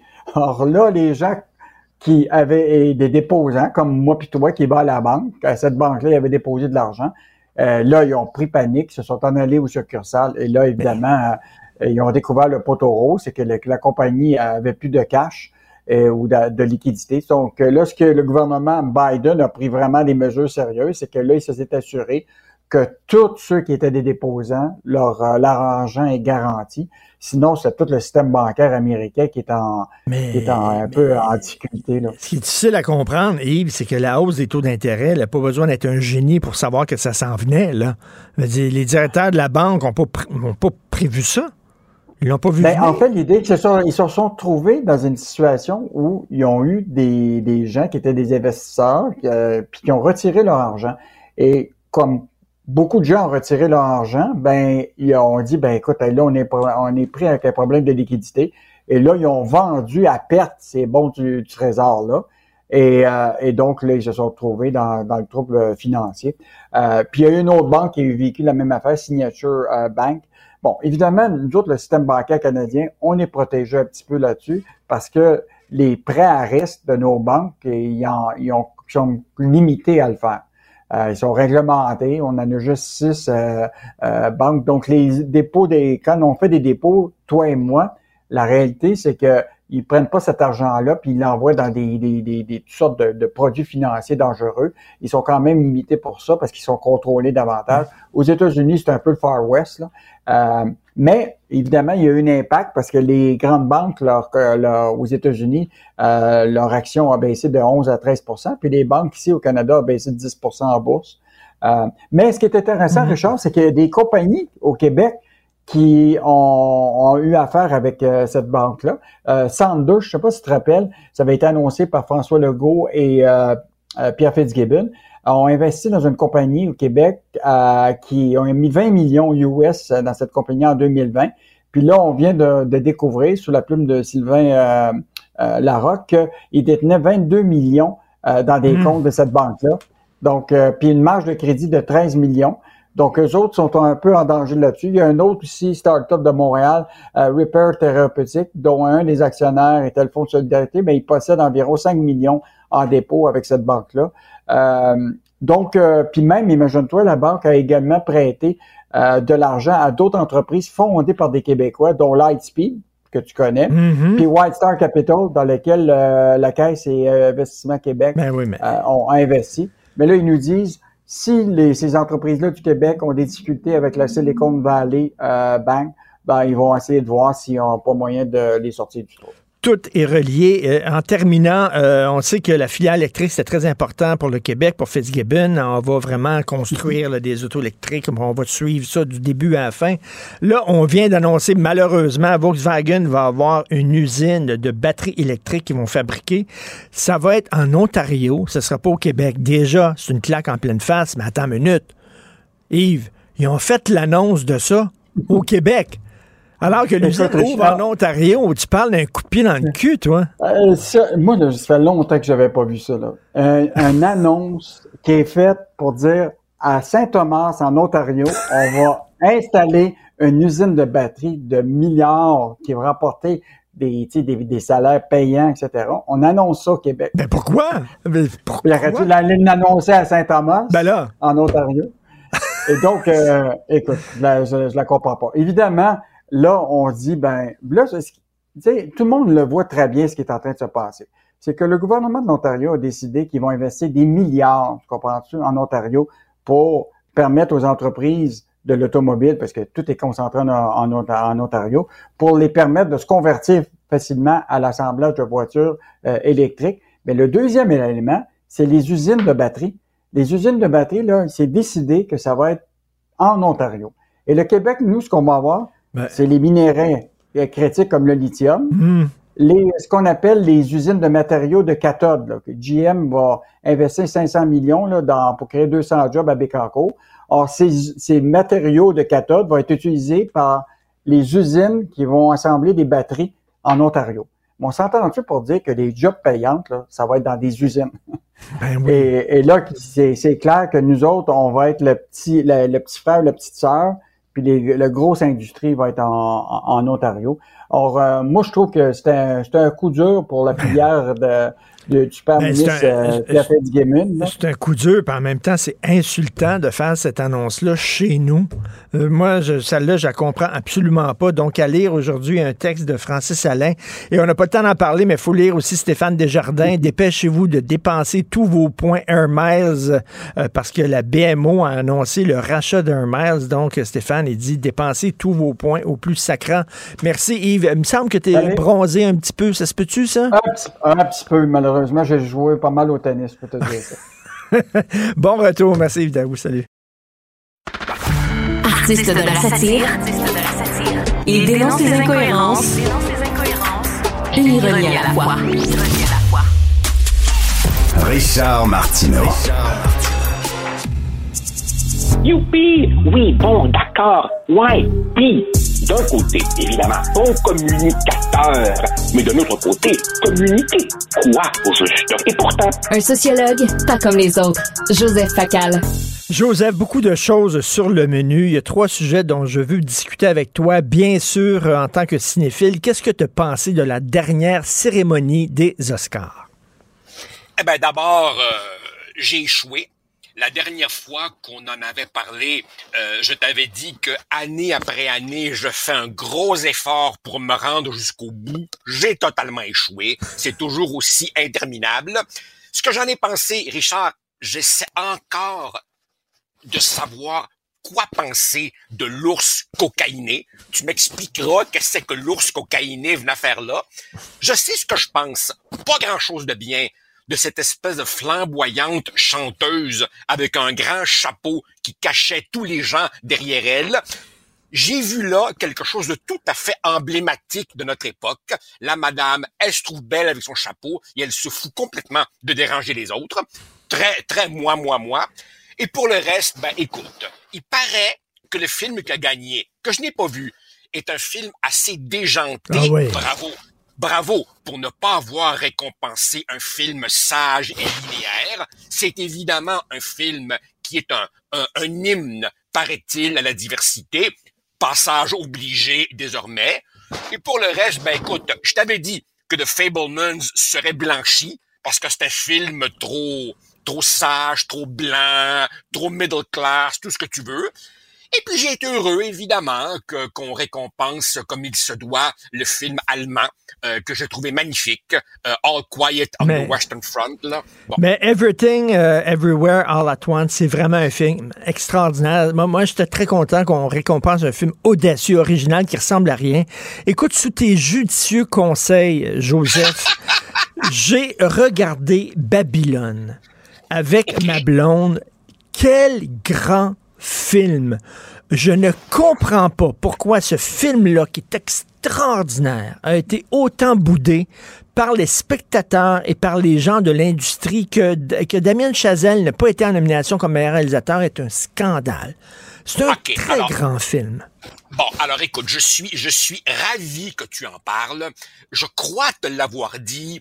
J'avais été voir Babylone avec mon fils et ma fille. Ma fille a détesté. Elle a trouvé ça confus. Euh, je lui ai dit, euh, Puce, c'est peut-être parce que c'est un long film puis t'es un peu fatigué, je sais pas trop. Mon fils, lui, a adoré, m'a expliqué la fin que je trouvais un peu longuette. C'est un film fantastique. Pourquoi il était boudé? Pourquoi il était boudé? Deux hypothèses. Un, Damien Chazelle a été pas mal récompensé ces dernières années et il est encore très jeune. Je pense qu'il y a eu peut-être une espèce de Hey, enfant prodige, typique De jalousie. Et- Et et il y a eu un budget absolument colossal pour ce film-là. Et ça a fait des jaloux. Alors, je, je pense que Damien Chazelle, un peu comme un peu comme comme ces acteurs ou actrices tout le temps en nomination, à un moment donné, on se dit wow là, on va en laisser un peu pour les autres. Et puis aussi, évidemment, c'est un film qui te dit que Hollywood, depuis les débuts, est un univers d'illusions, de pacotés, d'excès où on parle beaucoup de morale tout en ayant des comportements pas du tout moraux et peut-être qu'une partie de l'industrie a pas aimé se faire remettre le nez dans ses turpitudes. Le nez, oui, ça commence par un éléphant qui a une diarrhée. ça commence de même, un éléphant qui chie sur quelqu'un et tout le long, c'est pendant trois heures, c'est effectivement Damien Chazelle qui chie sur Hollywood, littéralement, et peut-être ça a été mal perçu, mais en tout cas, un grand film euh, qui me fait penser beaucoup à Boogie Nights. C'est la même construction, tu sais, que Boogie Nights, c'est-à-dire qu'au début, c'est très le fun, tout ça, et plus tu avances, plus tu t'en vas vers le chemin, là, au bout de la nuit, et à la fin, ça devient extrêmement sombre, exactement comme Boogie Nights de Paul Thomas Et- et- et- Anderson. et- absolument. Et, à la fin, quand Chazelle fait cette espèce de hommage au cinéma où tu as des petits extraits c'est de quelques films, absolument. Je, je- je pense, je pense que ce qu'il est en train de nous dire, c'est au cinéma, pratiquement tout a été inventé, tout a été fait. Et si on veut que le cinéma ait un avenir, il faut revenir à l'essentiel. Et l'essentiel, c'est quoi? C'est une bonne histoire et c'est jouer avec la couleur, jouer avec la musique. D'où Mais- ces couleurs très pures qui se délavent à l'écran puis qui descendent là. T'as raison, un très C'est un, c'est un très grand film. C'est une orgie. Une orgie pendant trois heures. Une orgie visuelle, une orgie des sens. C'est vraiment un grand, grand film. Euh, euh, bon, euh, le Parti libéral du Québec, on s'entend, pas gagné le score du meilleur film hier. Qu'est-ce qui se passe avec ce parti-là? Ben écoute, c'est un parti totalement déboussolé parce que c'est un parti qui a renié son héritage.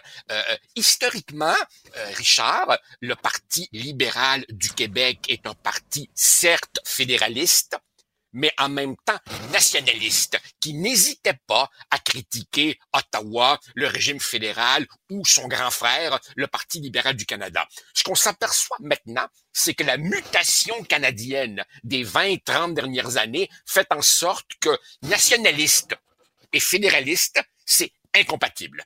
Et donc, évidemment, comme il n'y a aucun intérêt dans le reste du Canada pour les revendications constitutionnelles traditionnelles du Parti libéral du Québec, ben, il est devenu un clone, un petit jumeau du Parti libéral euh, du Canada.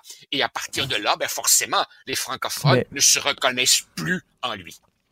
Et les gens se disent, les gens se disent, est-ce qu'on a encore besoin du PLQ avec QS?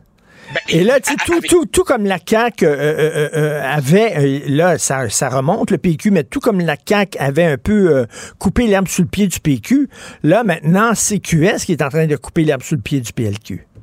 Bien sûr, euh, pour les électeurs, disons, euh, anglophones, allophones, multiculturalistes de l'île de Montréal, QS maintenant, surtout chez les jeunes, est devenu une option euh, envisageable. Et pour le reste, écoute, franchement, euh, le, le pain et le beurre historique du Parti libéral du Québec, ça a toujours été le refus de la souveraineté et le supposé parti de l'économie, du statu quo, de la prudence, eh ben, la CAQ euh, occupe aujourd'hui totalement ce créneau-là. Alors, le Parti libéral du Québec est devenu essentiellement un lobby anglo-montréalais.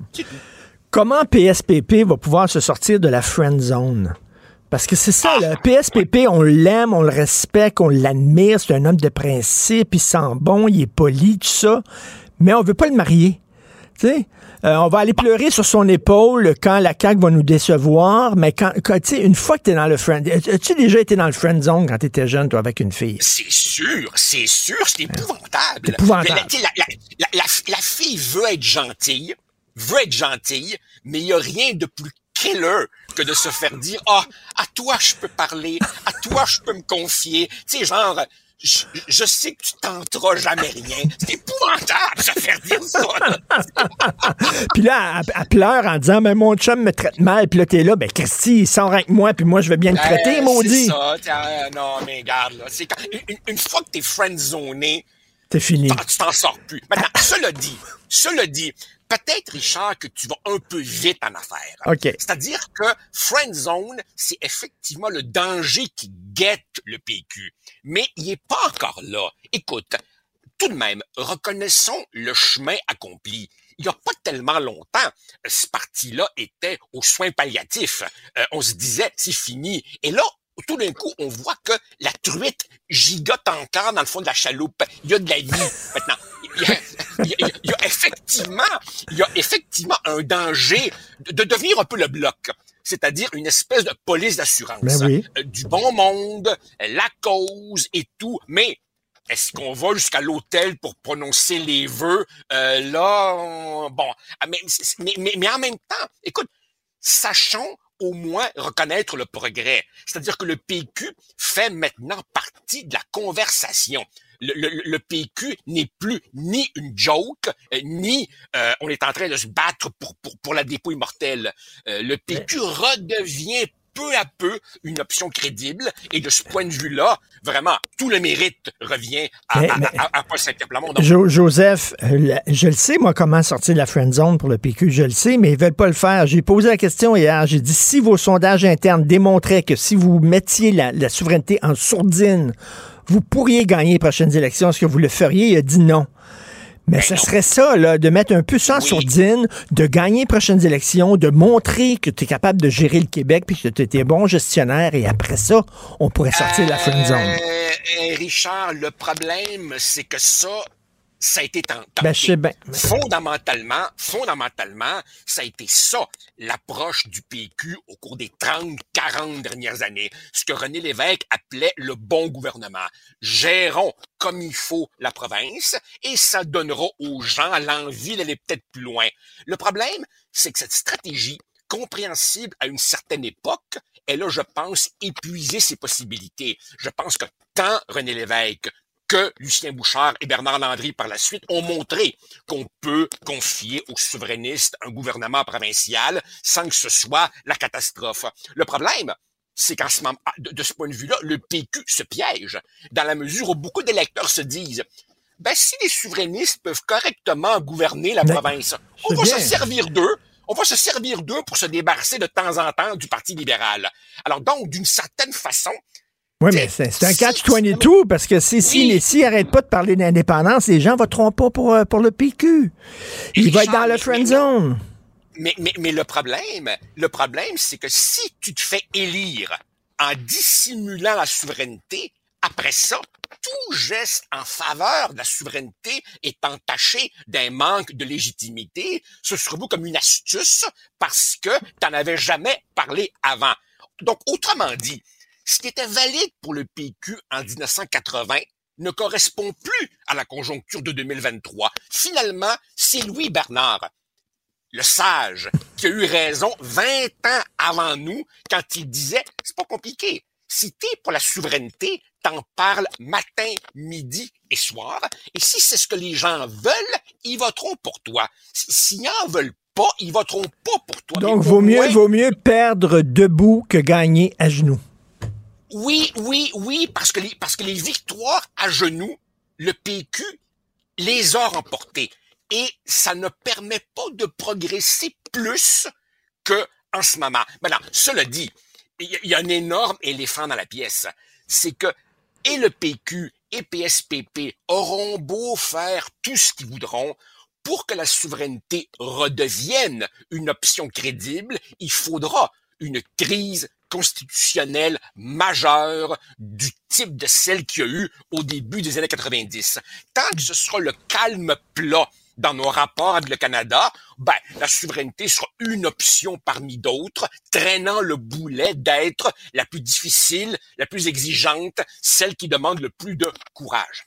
En terminant rapidement sur ta chronique d'aujourd'hui, euh, la Chine, l'ingérence de la Chine, ben écoute, on les a invités dans la maison. On a dit rentrez dans nos universités, asseyez-vous, faites comme chez vous, puis après ça, on se plaint qu'ils sont là.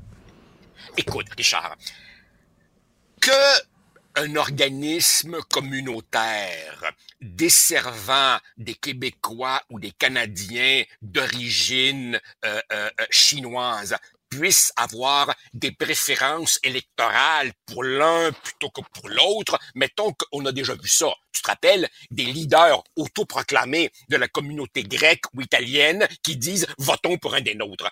Mais quand on apprend, quand on apprend que sous couvert de services communautaires, il y a littéralement des postes de police pour ramener dans le droit chemin des, des, des ressortissants qui émettent des critiques, là, c'est rendu extrêmement grave. Maintenant, dans le monde universitaire, tu as entièrement raison, on récolte ce qu'on a semé. Ben oui. Écoute, j'ai ici des statistiques qui ne sont pas dans ma chronique parce que j'ai manqué de place.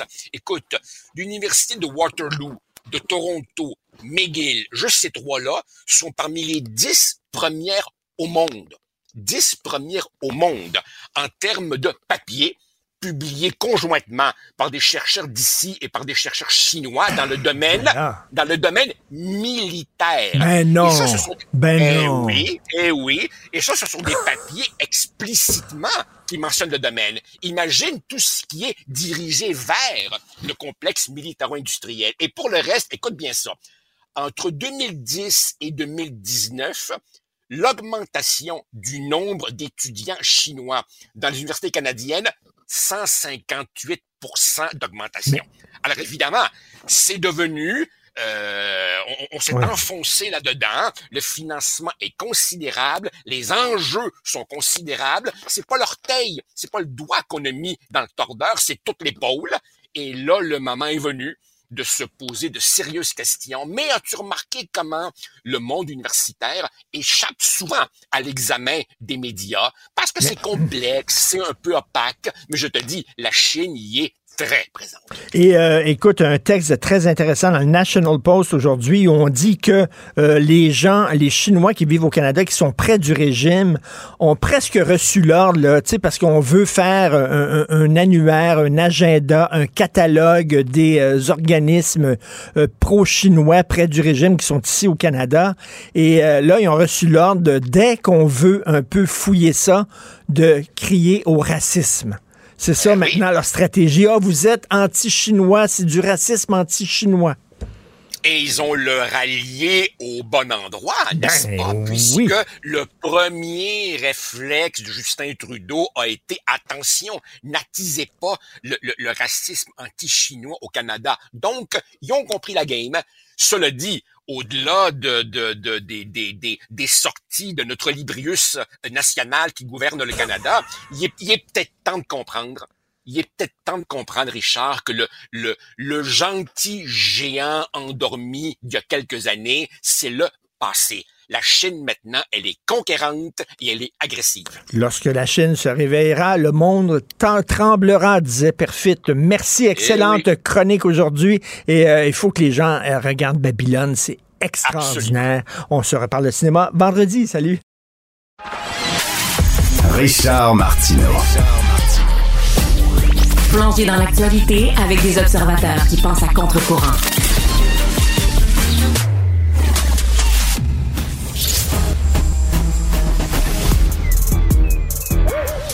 Mathieu Bocoté. Il représente un segment très important de l'opinion publique. Richard Martineau. Tu vis sur quelle planète? La rencontre. Je regarde ça et là, je me dis, mais c'est de la comédie. C'est hallucinant. La rencontre. Bocoté. Martineau.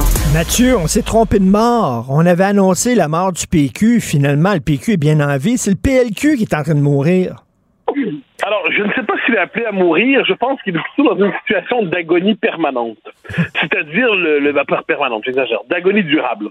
C'est-à-dire, le PLQ est dans une situation, on l'a vu avec la partielle hier, il pensait pouvoir conserver néanmoins Saint-Henri Saint-Anne, qui, il faut le rappeler, a longtemps été un comté convoité par le Parti québécois. Hein, depuis euh, les années 90, euh, d'une manière ou de l'autre, on entendait toujours, c'est un comté que le PQ pourrait gagner si telle circonstance. En 94, Régent Thomas, le médecin, le célèbre médecin, était venu très près de l'emporter, soit dit en passant, dans le comté. Donc, c'est un comté qui appartenait au Parti libéral, mais qui était un fantasme du parti d'opposition. Alors, qu'est-ce qui s'est passé hier? C'est finalement, il y a eu une guerre entre les rouges et les oranges. Et puis, dans le grand, dans la- le conflit interne du parti rouge-orange, c'est-à-dire d'un côté les libéraux, puis de l'autre côté euh, Québec solidaire, eh bien, puisque la menace séparatiste pour plusieurs n'est plus à l'horizon, on peut se tourner vers QS sans trop de soucis, d'autant que QS a mené dans le comté une campagne anti-identitaire, anti-nationaliste. Ils ont même bisté la référence au Québec. Alors, on se rappelle, une de leurs trucs, c'était solidaire seulement. C'est même plus Québec solidaire. Donc, c'est comme si QS, après avoir été capable de remplacer le parti, appelons ça la gauche péquiste à Montréal pendant un temps, entendait désormais euh, ramener tous ceux qui sont pas les, les, les, appelons ça la vieille clientèle rhodésienne libérale, en se disant mais ils vont les amener au parti euh, chez eux, puis ça devient ils veulent remplacer politiquement une partie du parti rouge. Euh, c'est pas inintéressant. Le problème, le problème c'est que ce discours-là, qui a été fait pour gagner Saint-Henri Saint-Anne, c'est le discours qui, par définition, éloigne QS du reste du Québec francophone. Comme quoi, on peut pas tout avoir. Guillaume Clich-Rivard, euh, le candidat là, qui était élu à Québec solidaire, était ce matin à une autre station de radio et il disait là, euh, il est temps d'avoir un autre discours sur l'immigration. Nous autres à QS, on prône euh, l'inclusion, l'intégration, comme si le discours actuel sur l'immigration au Québec était un discours d'exclusion et de fermeture. Voyons. Ben, alors Guillaume Clich-Rivard, c'est pas son, il est connu sur ces questions-là. Hein. C'est un immigrationniste euh, je dirais, radical. Euh, pour lui, la distinction, il fait partie de cette gauche sans frontiériste qui considère qu'il faut toujours ramener à sa part la plus minimale qui soit, quitte à la gommer un jour, la distinction de celui qui est citoyen, celui qui ne l'est pas, celui qui est, d'une nation, d'une communauté politique et celui qui ne l'est pas, qui considère que c'est une discrimination, en fait, de distinguer entre les citoyens et celui qui ne l'est pas. Donc, c'est pas surprenant qu'il se retrouve à QS.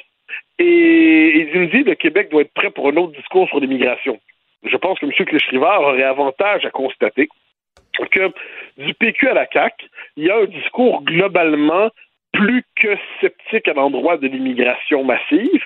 Et quant au PLQ, il s'appuie sur elle pour renaître un jour. Le, calcul du PLQ, c'est pas compliqué. C'est qu'il se dit l'extension, la, transformation démographique du Québec fait en sorte que les conditions démographiques de notre retour politique sont programmées d'ici quelques une ou deux élections, deux, deux trois peut-être. Quant à QS, il profite circonstanciellement d'une fois. Ça devient le, parti, protestataire chez les non-francophones pour montrer qu'on est en désaccord avec, euh, avec bon, pour marquer un désaccord avec le PLQ qui n'est pas à la hauteur et pour, euh, pour marquer une forme d'opposition. Comme, si je peux me permettre, en 76, les anglophones avaient voté en partie pour l'Union nationale de Rodrigue Biron parce qu'ils voulaient montrer qu'ils n'étaient pas contents de ce qui se passait au Parti libéral. Ça, quand on a un peu de, de repères historiques dans notre tête, on voit que ces mouvements électoraux-là sont compréhensibles, mais le point central, c'est euh, QS est un parti immigrationniste, anti-nationaliste, anti-identitaire, anti-laïcité. Euh, je ne suis pas certain qu'on peut traverser des ponts avec un tel discours. La politique rassemble dans le même lit des gens qui ne devraient jamais baiser ensemble. C'est-à-dire, j'entendais ce matin Québec solidaire, le candidat qui disait, euh, vous savez, on est en pénurie de main-d'œuvre, on a besoin d'immigration. Puis ça, je me disais, c'est exactement le même discours que le Conseil du patronat. QS et le Conseil du patronat pensent pareil. la, gauche radicale aujourd'hui, c'est l'idiot utile du, euh, du, du patronat. C'est-à-dire que les deux sont dans une logique du no-border, dans une logique du pas de frontières, dans une logique sans frontiériste. Les uns pour des raisons qui se veulent humanitaires et antinationales, les autres pour des raisons qui se veulent économiques. On le voit en France, je peux me permettre le lire un instant, le patronat plaide pour une augmentation de l'immigration. C'est-à-dire, là, ça se pose autrement en France. Il n'y a pas des seuils, mais ils veulent favoriser l'immigration de travail, surtout du style sans gêne pour les métiers que les Français ne veulent pas faire moi, c'est fascinant. C'est en gros, amenez-nous des esclaves et des domestiques. Plutôt que de payer comme du monde les Français puis faire en sorte que les métiers peu attractifs deviennent attractifs parce qu'on les paye correctement, faites-nous venir du monde d'autres pays qui vont accepter de travailler pour pas cher. Ah! Et puis la gauche accepte ça. La gauche, autrefois, bon, moi, je ne suis pas un homme de gauche, mais la gauche, autrefois, sa noblesse, c'était quand même la considération pour les petits.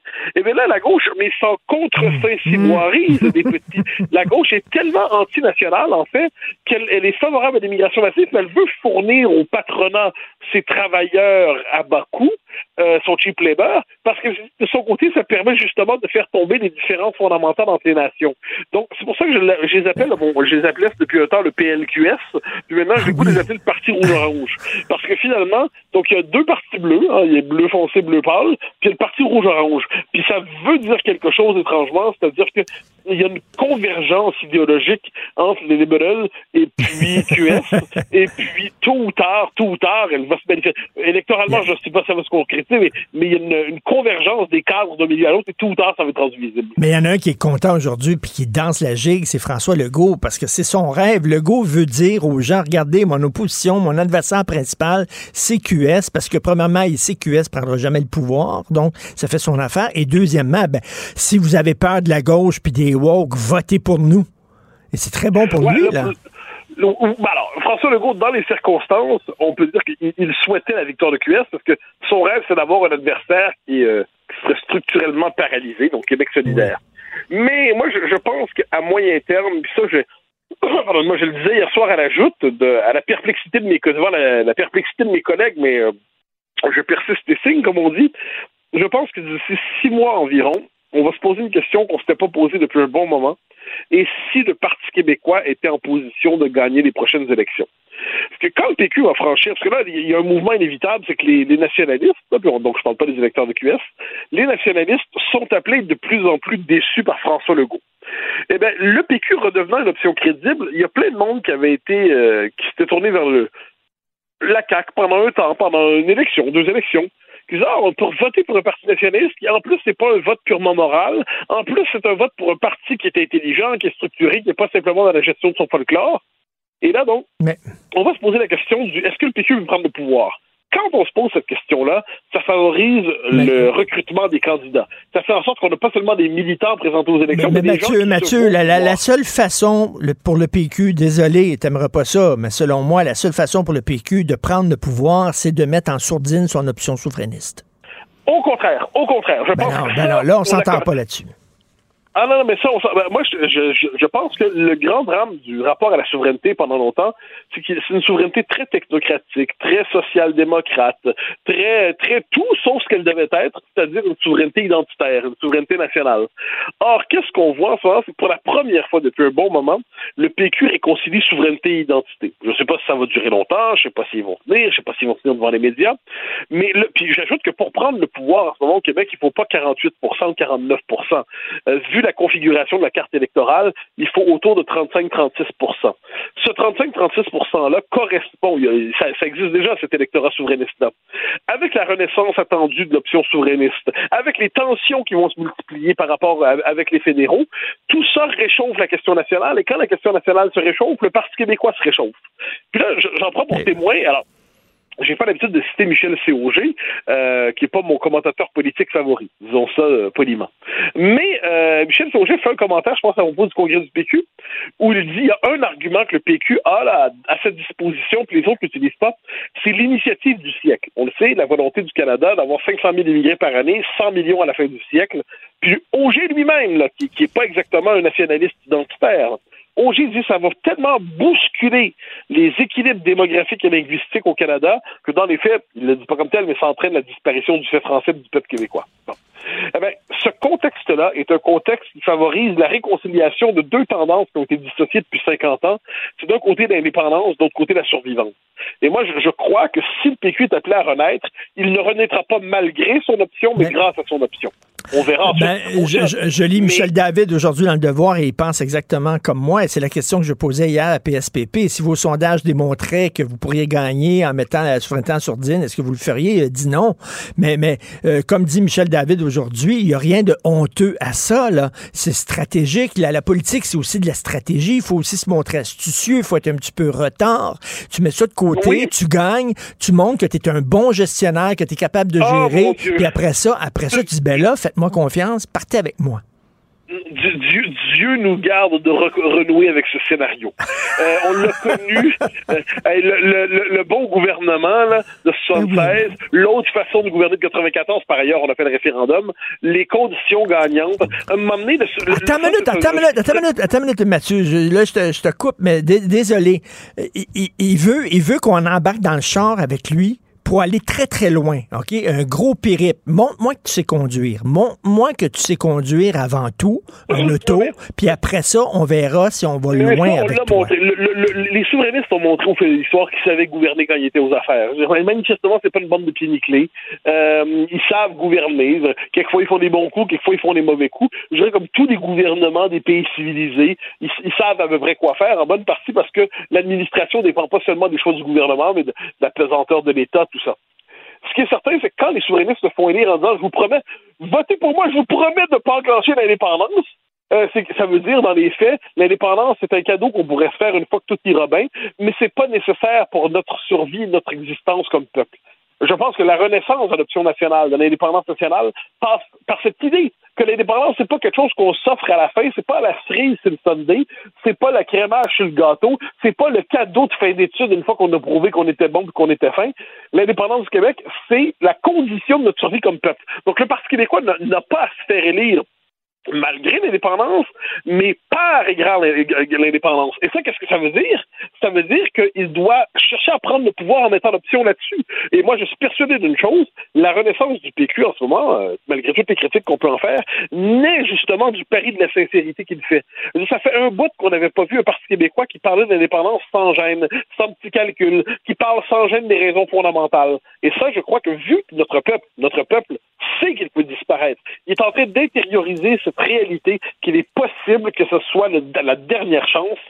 moi, je pense que ça dégage un contexte aussi. En plus, tu ajoutes à ça le fait que le fédéral, euh, le choc avec le fédéral va venir, le fait que la CAQ est décevante, le fait que... Il y a toute une série de facteurs qui font en sorte que je pense que cette fois-là, cette fois-là, le PQ peut... Euh, peut s'émanciper des vieux schèmes euh, Michel Davidien, pour reprendre ta formule, un commentateur que, j'estime par ailleurs, mais dont la connaissance des cycles historiques du PQ est telle qu'il n'imagine pas d'autre destin que l'éternelle répétition du même. Et de ce point de vue, je pense que si Michel David est un remarquable historien du PQ à sa manière, ce n'est pas, je pense, celui qui pense le mieux des possibilités de son avenir. Mais peut-être qu'on est condamné à répéter parce que tout a été fait, tout a été dit, tout a été essayé. Donc, tout ne va être qu'une redite, de toute façon. Non, je pense que non. Moi, là-dessus, là-dessus, mon petit désaccord, c'est que on a, on a les le Québec, la Révolution tranquille, c'est-à-dire on est normal, on est bon, on est fin, on a réussi. Donnez-nous la souveraineté, on est déjà tout ça.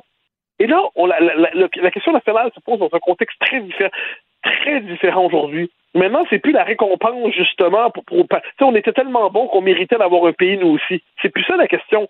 La question, si un leader nationaliste a un peu de courage aujourd'hui euh, et est capable de parler franchement, il doit dire aux Québécois, on va crever comme peuple si ça continue comme ça. On est en train de disparaître. Nous serons contemporains de notre propre effacement.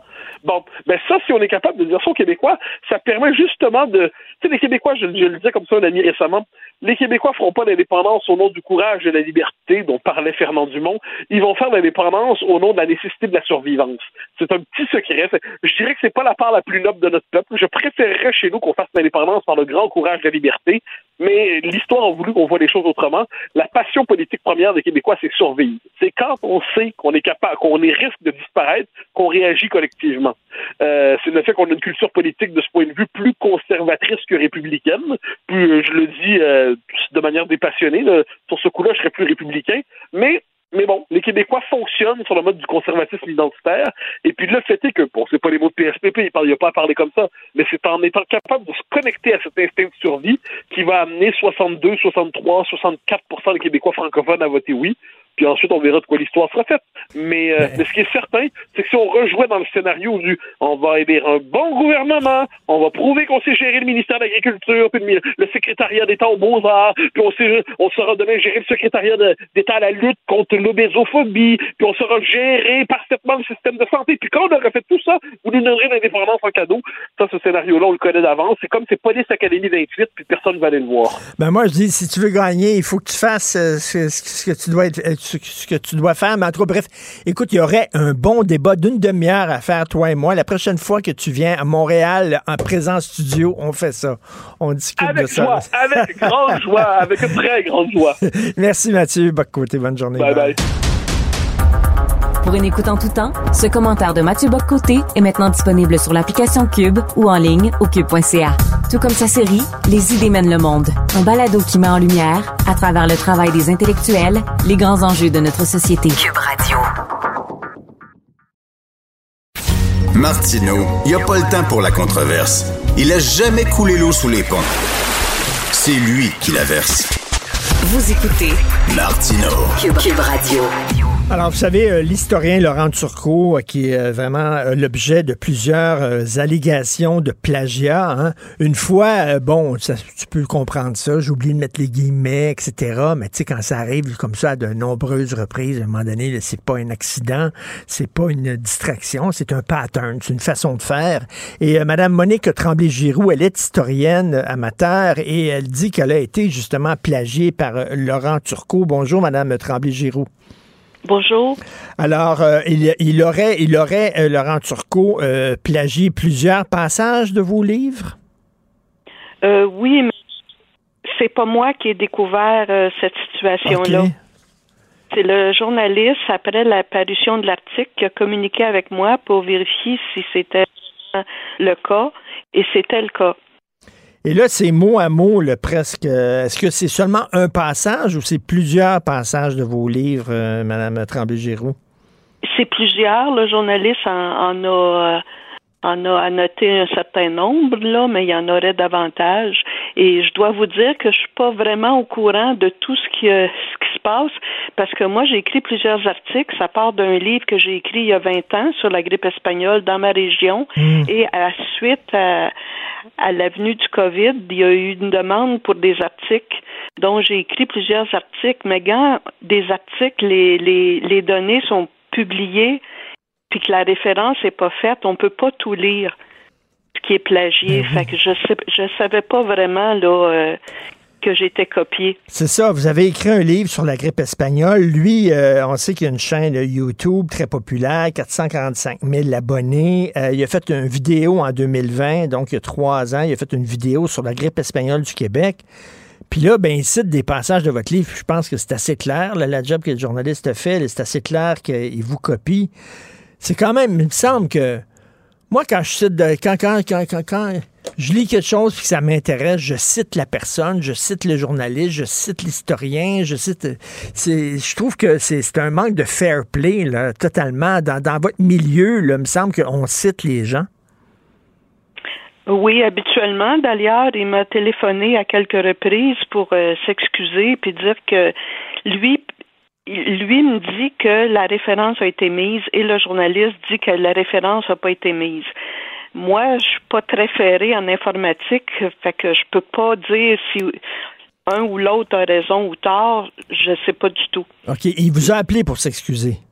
Oui, OK, après la, la- après la publication du, du texte? c'est ça. Et il était comment au téléphone? Est-ce qu'il avait l'air vraiment mal à l'aise? Est-ce qu'il avait l'air Oh, euh, oui, vraiment à il- s'excuser? Oui, il était mal à l'aise et puis il était, il était très troublé par tout ce battage médiatique-là. Moi aussi, d'ailleurs, je suis pas habituée à ça. Moi, je suis plutôt une, une notoriété très locale et très modeste et que ça fasse euh, la une d'un journal, euh, c'est un petit peu euh, troublant pour moi. Est-ce que vous êtes fâché contre lui ou vous avez accepté ses excuses? Non, je suis pas fâchée contre lui. Je, je pense que une maladresse, ça peut être possible. Ce qu'il faut ressortir de tout ça, c'est qu'il y a sûrement de meilleures façons de faire. Moi, ce que j'ai suggéré, c'est quand le texte est écrit que les références bas de page, c'est parfait, mais dans un, le cas d'un balado, que les références devraient être locales. Dans le balado même. Ben oui, il devrait le dire. J'ai lu euh, dans tel livre, d'ailleurs, que je vous conseille de lire parce que c'est un excellent livre et j'ai appris beaucoup de choses en le lisant. Il me semble qu'on fait ça entre historiens. On s'aide, on se donne des coups de pouce et tout ça. On salue le travail de l'autre. Il me semble que c'est la base, la base des choses. Euh, Madame Tremblay, historienne amateur, ça veut dire quoi? Ça? Vous n'avez pas étudié en histoire, mais vous êtes passionné d'histoire, c'est ça? C'est ça. C'est ça, surtout en concernant celle de ma région. Et vous fouillez, euh, vous fouillez comment? Vous fouillez dans des livres, dans des archives? Comment vous faites votre job exactement d'historien amateur? Ben, ce, ce livre-là qui a été écrit il y a 20 ans, moi j'avais j'avais appris par hasard que l'épidémie était devenue une pandémie à partir de Victoriaville, du Congrès eucharistique. Et là, je me suis informée euh, aux gens de la Société d'histoire et personne n'était au courant de ce fait-là. Fait que j'ai creusé davantage. J'ai fait le tour de 46 paroisses de ma région Ah, et j'ai oui. répertorié 1489 décès durant cette période-là. Wow, Et bravo! là, à partir des statistiques, j'ai j'ai fait des comparaisons, là, le nombre de morts en 1917, 18 et 19 pour prouver que vraiment il y avait eu une recrudescence de décès en 1918. Et j'ai aussi fait le tour des résidences de personnes âgées pour euh, recueillir de façon euh, audio parce que j'avais pas de vidéo à ce moment-là pour recueillir les témoignages des gens qui ont été enregistrés et j'ai remis les cassettes à la Société d'histoire locale. Wow, bravo. C'est comme un, travail de détective que vous avez fait. Vous êtes perçu comment par des, historiens qui, eux autres, euh, ont, leur, euh, ont leur doctorat en histoire et tout ça? Est-ce qu'ils vous donnent une accolade? Ben, à date, euh, c'est la première fois qu'il y a une manifestation de ce genre-là. Mais euh, disons que les, gens dans mon milieu, euh, ceux qui aiment l'histoire, ils sont très intéressés. Je donne des petites conférences locales. Je vais un petit peu à l'extérieur, mais la demande n'est pas très forte. C'est sûr que la, la pandémie de COVID a, a comme suscité de l'intérêt pour la grippe espagnole ben et comment ça s'est vécu. Ben, en tout cas, au moins, cette histoire-là aurait permis de, aux gens de connaître votre travail. Cela dit, il aurait pu le citer, il aurait pu vous féliciter. Il me semble que c'est la moindre des choses. Donc, Monique Tremblay-Giroux et votre livre, euh, on peut, je sais pas, le, le, le, prendre dans une bibliothèque, le louer dans une bibliothèque? Malheureusement, comme ça fait 20 ans, il est, plus diffusé, il est ah. plus disponible. Probablement qu'ils l'ont dans certaines bibliothèques. Puis euh, M. Turcot m'a offert aussi de faire un balado avec lui pour ah! expliquer mon travail. Ah, ben ça c'est bien. OK, bon, au moins, au moins c'est ça. Euh, ce serait bien, comme ça on pourra vous entendre directement. Merci beaucoup, Monique Tremblay-Giroux. Je lève mon chapeau, mais j'adore ça, les, historiens amateurs, ça en prend. Merci beaucoup, bonne journée. Merci, au revoir. Merci, au revoir. Martineau, il n'y a pas le temps pour la controverse. Il a jamais coulé l'eau sous les ponts. C'est lui qui la verse. Vous écoutez Martino Cube, Radio. Alors, nous parlons avec Karine Gagnon, qui est chroniqueuse politique au Journal de Montréal, Journal de Québec, directrice adjointe de l'information au Journal de Québec. Qu'est-ce qui se passe avec l'air dans la base ville de Québec, Karine? Ben, écoute, Richard, c'est un rapport qui était très attendu parce qu'on sait qu'il y a beaucoup de pollution. Là. il y a eu beaucoup, beaucoup, beaucoup d'articles ces dernières années sur la poussière rouge, les particules fines, euh, dans la basse ville, entre autres, à Limoilou. Et euh, ben là, euh, le rapport est très, très alarmant. Là, c'est-à-dire que les particules fines, clairement, causent des décès. Imagine-toi, là. Mmh. tu sais, on parle pas de d'un endroit reculé, euh, pauvre et désœuvré. Là. On parle de Québec, où les particules fines, donc la mauvaise qualité de l'air, cause, on calcule autour de 270 décès euh, par année, là, selon euh, la santé publique. Alors là, évidemment, c'est non seulement préoccupant, mais ce que ça fait, c'est que ça pose à nouveau des questions sur le projet de troisième lien, parce qu'il faut dire que ces particules fines-là sont dues euh, notamment beaucoup à ce qui émane de nos véhicules automobiles. Ah, puis le troisième lien aboutirait justement à la base ville de Québec. Précisément dans la base ville de Québec. Alors là, c'est sûr que ben ça aiderait assurément pas, euh, dépendamment de comment il est fait. Si c'est un tunnel autoroutier, euh, je trouve ça encore plus difficile à justifier là, comme projet que ça l'était déjà pour la CAC. Et là, ça a fait dire évidemment au parti d'opposition hier qu'on devrait, euh, ben, finalement, qu'est-ce qu'on attend pour pour l'abandonner là? Les gens qui connaissent pas beaucoup Québec et qui euh, vont à Québec pour la première fois ou la deuxième fois, euh, on est toujours frappé par le nombre d'autoroutes qu'il y a mm. euh, tout près du centre-ville, près de, de, la ville de Québec. Là. C'est fou. Oui, ben on est la deuxième ville au Canada hein, à avoir le plus de kilomètres par habitant là, de route. Alors c'est sûr que euh, ici il y a pas, ben tu sais là on en discute souvent, Richard, il y a pas beaucoup d'autres options non plus, faut dire à l'automobile. Alors moi je veux pas blâmer les gens, je l'utilise moi aussi. Euh, écoute l'autobus là pour partir de Sainte-Foy et se rendre ben euh, au, au centre-ville de Québec, je pense que ça prend une heure et demie sur la plupart des parcours. Là, c'est complètement fou, donc c'est pas adapté. Puis là on essaie de mettre en route un projet de tramway c'est compliqué. Il y a des contestations. Donc, il n'y a pas beaucoup de culture du transport en commun ici. Et malheureusement, ben là, ça fait partie hein, des recommandations de la santé publique à la lumière de ce rapport-là. C'est-à-dire, il faut plus de mobilité durable, il faut plus de transport en commun pour réduire le nombre de ben voitures sur les routes. Alors là, avec un troisième lien, c'est sûr qu'on va à contresens si on le fait dans un but de répondre aux besoins des automobilistes. Écoute, euh, la base ville, c'est les gens qui, euh, écoute, sont dans une, une situation économique plus inconfortable que les gens qui vivent dans la haute ville. Donc, c'est quoi? C'est plus t'es pauvre, plus t'es victime de la pollution?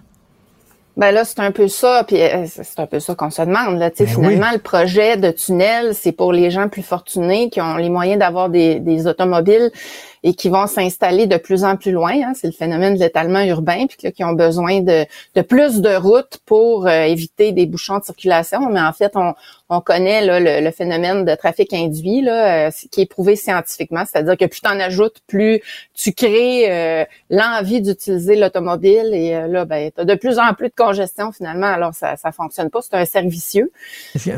donc voilà, c'est ça tu sais, tu sais euh, Karine, tu sais, à Montréal, dans la, ville de Montréal, sur l'île, il y, a un boom dans le, les, les, les, coûts des loyers. C'est complètement fou. On pousse littéralement les gens vers la banlieue. On les pousse, euh, à, on, on encourage l'étalement urbain. Est-ce que c'est comme ça à Québec aussi? Est-ce que tu as vraiment une explosion dans la valeur des maisons, la valeur des, des loyers? Ben écoute, je penserais pas que ça soit autant qu'à Montréal parce que c'est une plus petite ville, mais c'est certain que c'est un phénomène qu'on observe. Les gens vont de plus en plus loin, entre autres sur la rive sud, euh, pour euh, essayer d'avoir une maison à un prix plus modeste. Et euh, ben là, ce que ça fait, c'est que bon, ils ont, ils ont moins de services à proximité, ils travaillent souvent très loin. même des fois, là, tu sais, as des gens qui habitent sur la rive sud, mmh. qui travaillent sur la rive nord. Alors là, c'est certain que ça ça crée des problèmes au niveau de la circulation de transit parce que les gens sont de plus en plus nombreux à rester pris dans des bouchons de congestion qui ont rien à voir avec ceux euh, qu'on observe à Montréal. Ceci dit, là, euh, tu sais, c'est pas des bouchons d'une heure et demie, euh, deux heures qu'on observe à Québec, mais quand même, c'est qu'il faut pas que tu attendes d'en arriver là pour pour voir à trouver des solutions aux problèmes de congestion routière. Hein. Ben Toutes les grandes villes vont le dire à travers le monde. Il faut que tu le fasses en amont. Alors déjà, il est tard pour trouver des solutions, puis là, mais on s'en va pas malheureusement dans le bon sens. Éric Kerr, le ministre du numérique et de la cybersécurité, qui est dans les manchettes ces temps-ci, bien sûr, à cause du fiasco de la SAAC, qui est complètement délirant. Mais là, euh, là, on apprend que nos données médicales, ça c'est important, c'est très personnel, c'est très intime, là, euh, ta situation de la santé, nos données médicales seraient hébergées à l'étranger, peut-être chez Amazon. Toi, ça t'inquiète? Ben, ça m'inquiète parce que euh, on le sait là, ces géants-là, on a vu là que Google a bloqué euh, euh, récemment l'accès aux nouvelles des journaux canadiens parce qu'ils n'étaient pas satisfaits de réglementation qu'Ottawa veut adopter. Alors, t'imagines quel euh, quelle pression ou quel chantage il pourrait faire sur euh, sur le gouvernement si on, on, on, en vient à traiter avec eux? Euh, tu sais, ça pose toutes sortes de questions. Puis c'est QS là avec Vincent Marissal qui soulevait ça hier. surtout que Éric Kerr était en entrevue l'été dernier au journal, puis il disait qu'on allait réduire finalement au maximum le, nombre de données qui seraient confiées à des serveurs étrangers. Puis là, on ben s'aperçoit que on a peut-être changé d'idée. Là, il dit aussi euh, puis c'est ce qui a avancé le monsieur Kerr pour essayer de rassurer l'opposition là, que les mêmes standards là, vont être appliqués euh, à ces géants du web là, euh, bon pour pour héberger les données au niveau de la vie privée, mais quand même, tu sais, on voit qu'il y en a eu plein de fuites. moi, je suis pas convaincue là que ça soit sécuritaire comme Monsieur Kerr le prétend. Et ben, on voit que sa, performance ces temps-ci est pas est pas non plus très éclatante. Alors, on se demande euh, si c'est il s'en va un peu là. Mais là, surtout, il y a une contradiction parce qu'à l'émission de Philippe Vincent Foisy ce matin à Cube, il y a le ministre Christian Dubé qui était là et il a dit que les données ne seraient jamais hébergées ailleurs. Il a dit ça ce matin, donc il est en contradiction avec son, son ministre du numérique. Oui, puis euh, je pense que ils devraient se parler, là, un ben peu comme M. Kerr. Mme Guilbault aurait dû se ben parler la semaine passée sur la crise de la SAC. Ça va pas très bien, la communication ben hein, cette semaine euh, au gouvernement. Au Conseil des ministres, ils se parlent pas entre eux autres ou quoi, là? Euh, ils seraient supposés hein, pour l'intérêt commun, là, plus que pour leurs égaux, mais ceci dit que je suis bien d'accord avec M. Dubé là, sur le fait que ça ne devrait pas. On ne devrait pas héberger nos données pour toutes sortes de raisons de sécurité. Euh, puis des exemples, puis des précédents qu'on a vus là, sur des fuites et bon, le fait qu'ils peuvent bel et bien euh, utiliser tout ça pour faire du chantage. Et, d'ailleurs, en parlant de dossier numérique, tu as vu ça, là, c'est euh, notre confrère Patrick Belrose qui nous apprend ça. L'entreprise responsable du futur dossier de santé numérique ne sera pas connue avant l'été prochain, soit en retard de plus de sept mois. Écoute, Christy, tous nos projets informatiques, ça prend un temps fou. On ne respecte jamais les échéanciers, puis on perd tout le temps les budgets. Toujours. Oui, puis ce qui, est particulier là-dedans, là, Richard, c'est que M. Kerr, hein, qui chapeaute tout ça à titre euh, de ministre responsable de cette transformation-là, c'était le shérif de la CAQ. Il devait tout mhm. révolutionner ça. Il devait régler le bordel informatique quand il était dans l'opposition. Puis là, ben, on voit que ça fait quand même depuis 2018 là qu'il est en place. Euh, et puis, je veux dire, on s'enfonce, on s'enfonce ben dans les délais, dans les coups, dans les crises. Tu dis qu'il est en place depuis 2018. C'est drôle. À lui, il arrête pas de dire ça fait rien qu'un an que je suis là. Non, non, ça fait un il an. Dit ça, mais il était ben, c'est parce qu'il était ministre délégué quand même. Ben il, y avait, il y avait bel et bien un ministère pour s'occuper de ça. Alors, j'imagine qu'il avait commencé à travailler là-dessus puis à réfléchir parce qu'il avait l'air pressé, vraiment pressé quand il était dans l'opposition. Donc, M. Kerr peut pas dire que ça fait un an quand même. Ça fait des années qu'il y a du travail qui se fait là-dessus, puis on l'espère en fait. Là, s'il n'y a pas eu de travail qui, qui a été fait là-dessus depuis 2018, on a un sacré problème parce que c'était quelque chose auquel on devait s'attaquer rapidement. Ben oui, et Karine, tu sais que j'ai un don de voyance. Tu le sais peut-être pas, mais je suis capable de lire dans l'avenir. Et là, je vais dire que le dossier de santé numérique, on ne respectera pas le budget. Ça va coûter plus cher que prévu. Quelque chose me dit. Quelque chose te dit. Puis quelque chose te dit-tu que demain, quand je vais aller à mon rendez-vous à la SAC pour renouveler mon ah! permis, je vais sécher là tout l'avant-midi? Tu vas là demain? Est-ce que tu le vois? Tu vas là demain? Est-ce que... Oh, oui. Il annonce quoi comme température? Est-ce que tu vas attendre dehors ou quoi? Ah, j'espère que non. On dirait que ça, ça, a l'air pluvieux cette semaine. Alors écoute, je vais traîner mon parapluie et mon ordinateur. Mais quel fiasco complètement délirant qui aurait pu vraiment être beaucoup mieux euh, euh, euh, ficelé que ça. Ça n'a pas de sens. Merci Karine Gagnon. Merci. Bon week-end. Bonne semaine. Merci Richard. Martino, souvent imité, mais jamais égalé. Vous écoutez Martino, Cube, Radio. Gilles Bonjour, mon cher Richard. Richard Martineau. petit lapin. La rencontre. Point à l'heure des cadeaux. Je serai pas là, là, à vous flatter dans le sens du poil. Point à la ligne. C'est très important, ce qu'on dit. La rencontre pro martineau Alors, euh, Gilles, à Laval, c'est un autobus. Là, maintenant, c'est un F-150 qu'on utilise pour foncer dans le tas. Oui, et on trouve là jamais d'explication. Le beau Dieu, c'est du délire et puis c'est une dépression, puis il était malade, l'inexplicable euh, euh, de délire de Steve Gagnon, Dame qui fait deux morts, neuf blessés après l'autobus de Laval, comme tu disais, la garderie. Euh, on aura beau se pencher sous toutes les coutures, de long en large, pour conclure qu'on ne peut rien. On ne peut rien lorsque la folie s'installe dans votre cerveau. Alors, on est désarmé, on aura beau avoir toutes les explications, ça règle pas de problème. Il y en a qui vont se demander, oui, mais que font-ils ces gens-là dérangés entre les deux oreilles sur le chemin derrière un volant? S'il fallait justement ben examiner la psychiatrie de tous ceux qui sont derrière le volant, il y aurait de moins en moins de voitures dans le chemin. Mais en attendant, on parle, on va, on a une empathie et puis on va écouter tous les experts sans jamais aboutir. On peut pas mettre un psychiatre dans chaque maison, puis on peut pas mettre des gardiens de sécurité partout dans la rue. Impossible. Eh bien non. Alors on joue avec le hasard et il se peut que le hasard te frappe sur le bord du chemin tout en étant bien tranquille à goûter aux beautés de la nature. Euh, qu'est-ce que vous pensez de la victoire de Québec solidaire hier? Est-ce que Gabriel Nadeau-Dubois, il est à la tête d'un parti indépendantiste, rappelons-le, va-t-il nous offrir un projet de l'an 1 de la souveraineté, comme le PQ l'a fait dimanche? Alors, bravo à Québec solidaire quand même, qui, euh, une fois de plus, prouve quand même que son parti n'est que montréalais. Et il a quand même brisé cette lamentable tradition des libéraux qui se fiaient sur le 33% d'anglo-néo dans le comté de Saint-Henri-Sainte-Anne. Et là, il était devenu le parti des anglo-émigrants.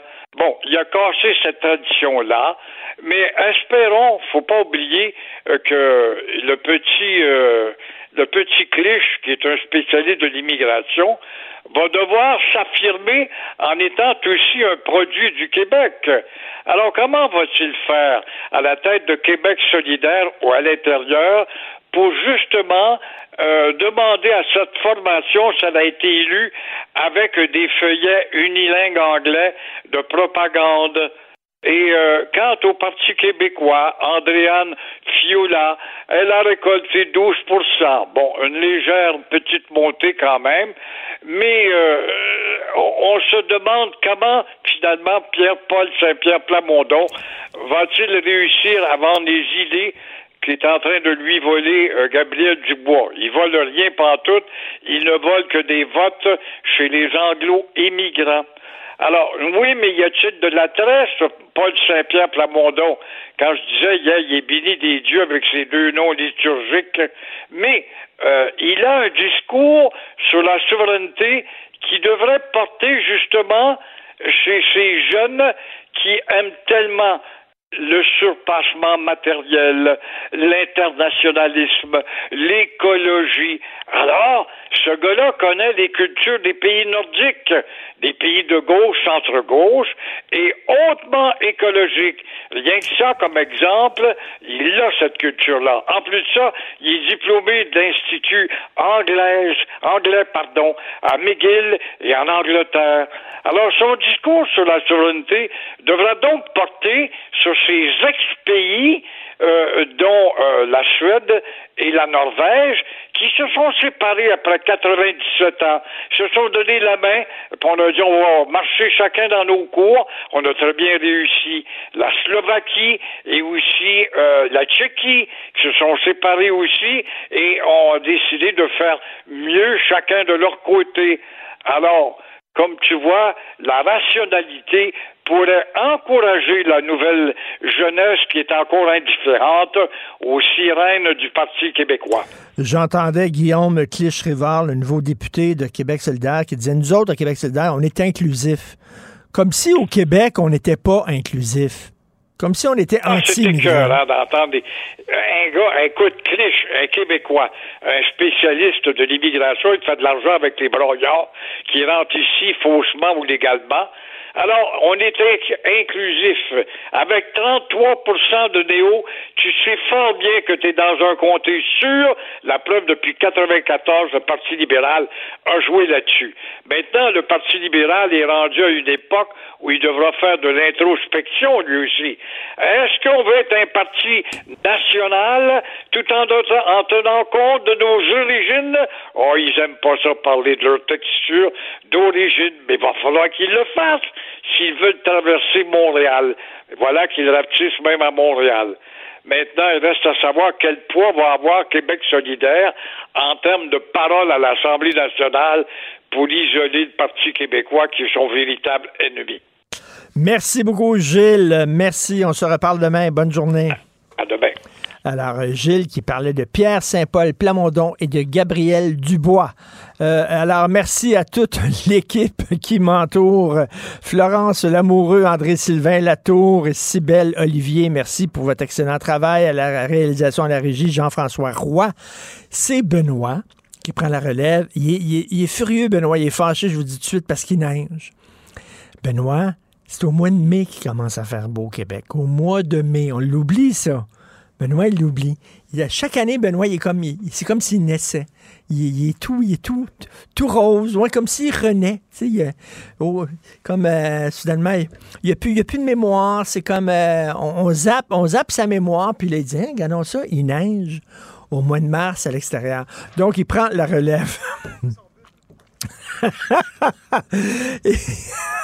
oui, Benoît qui va me montrer son bulbe.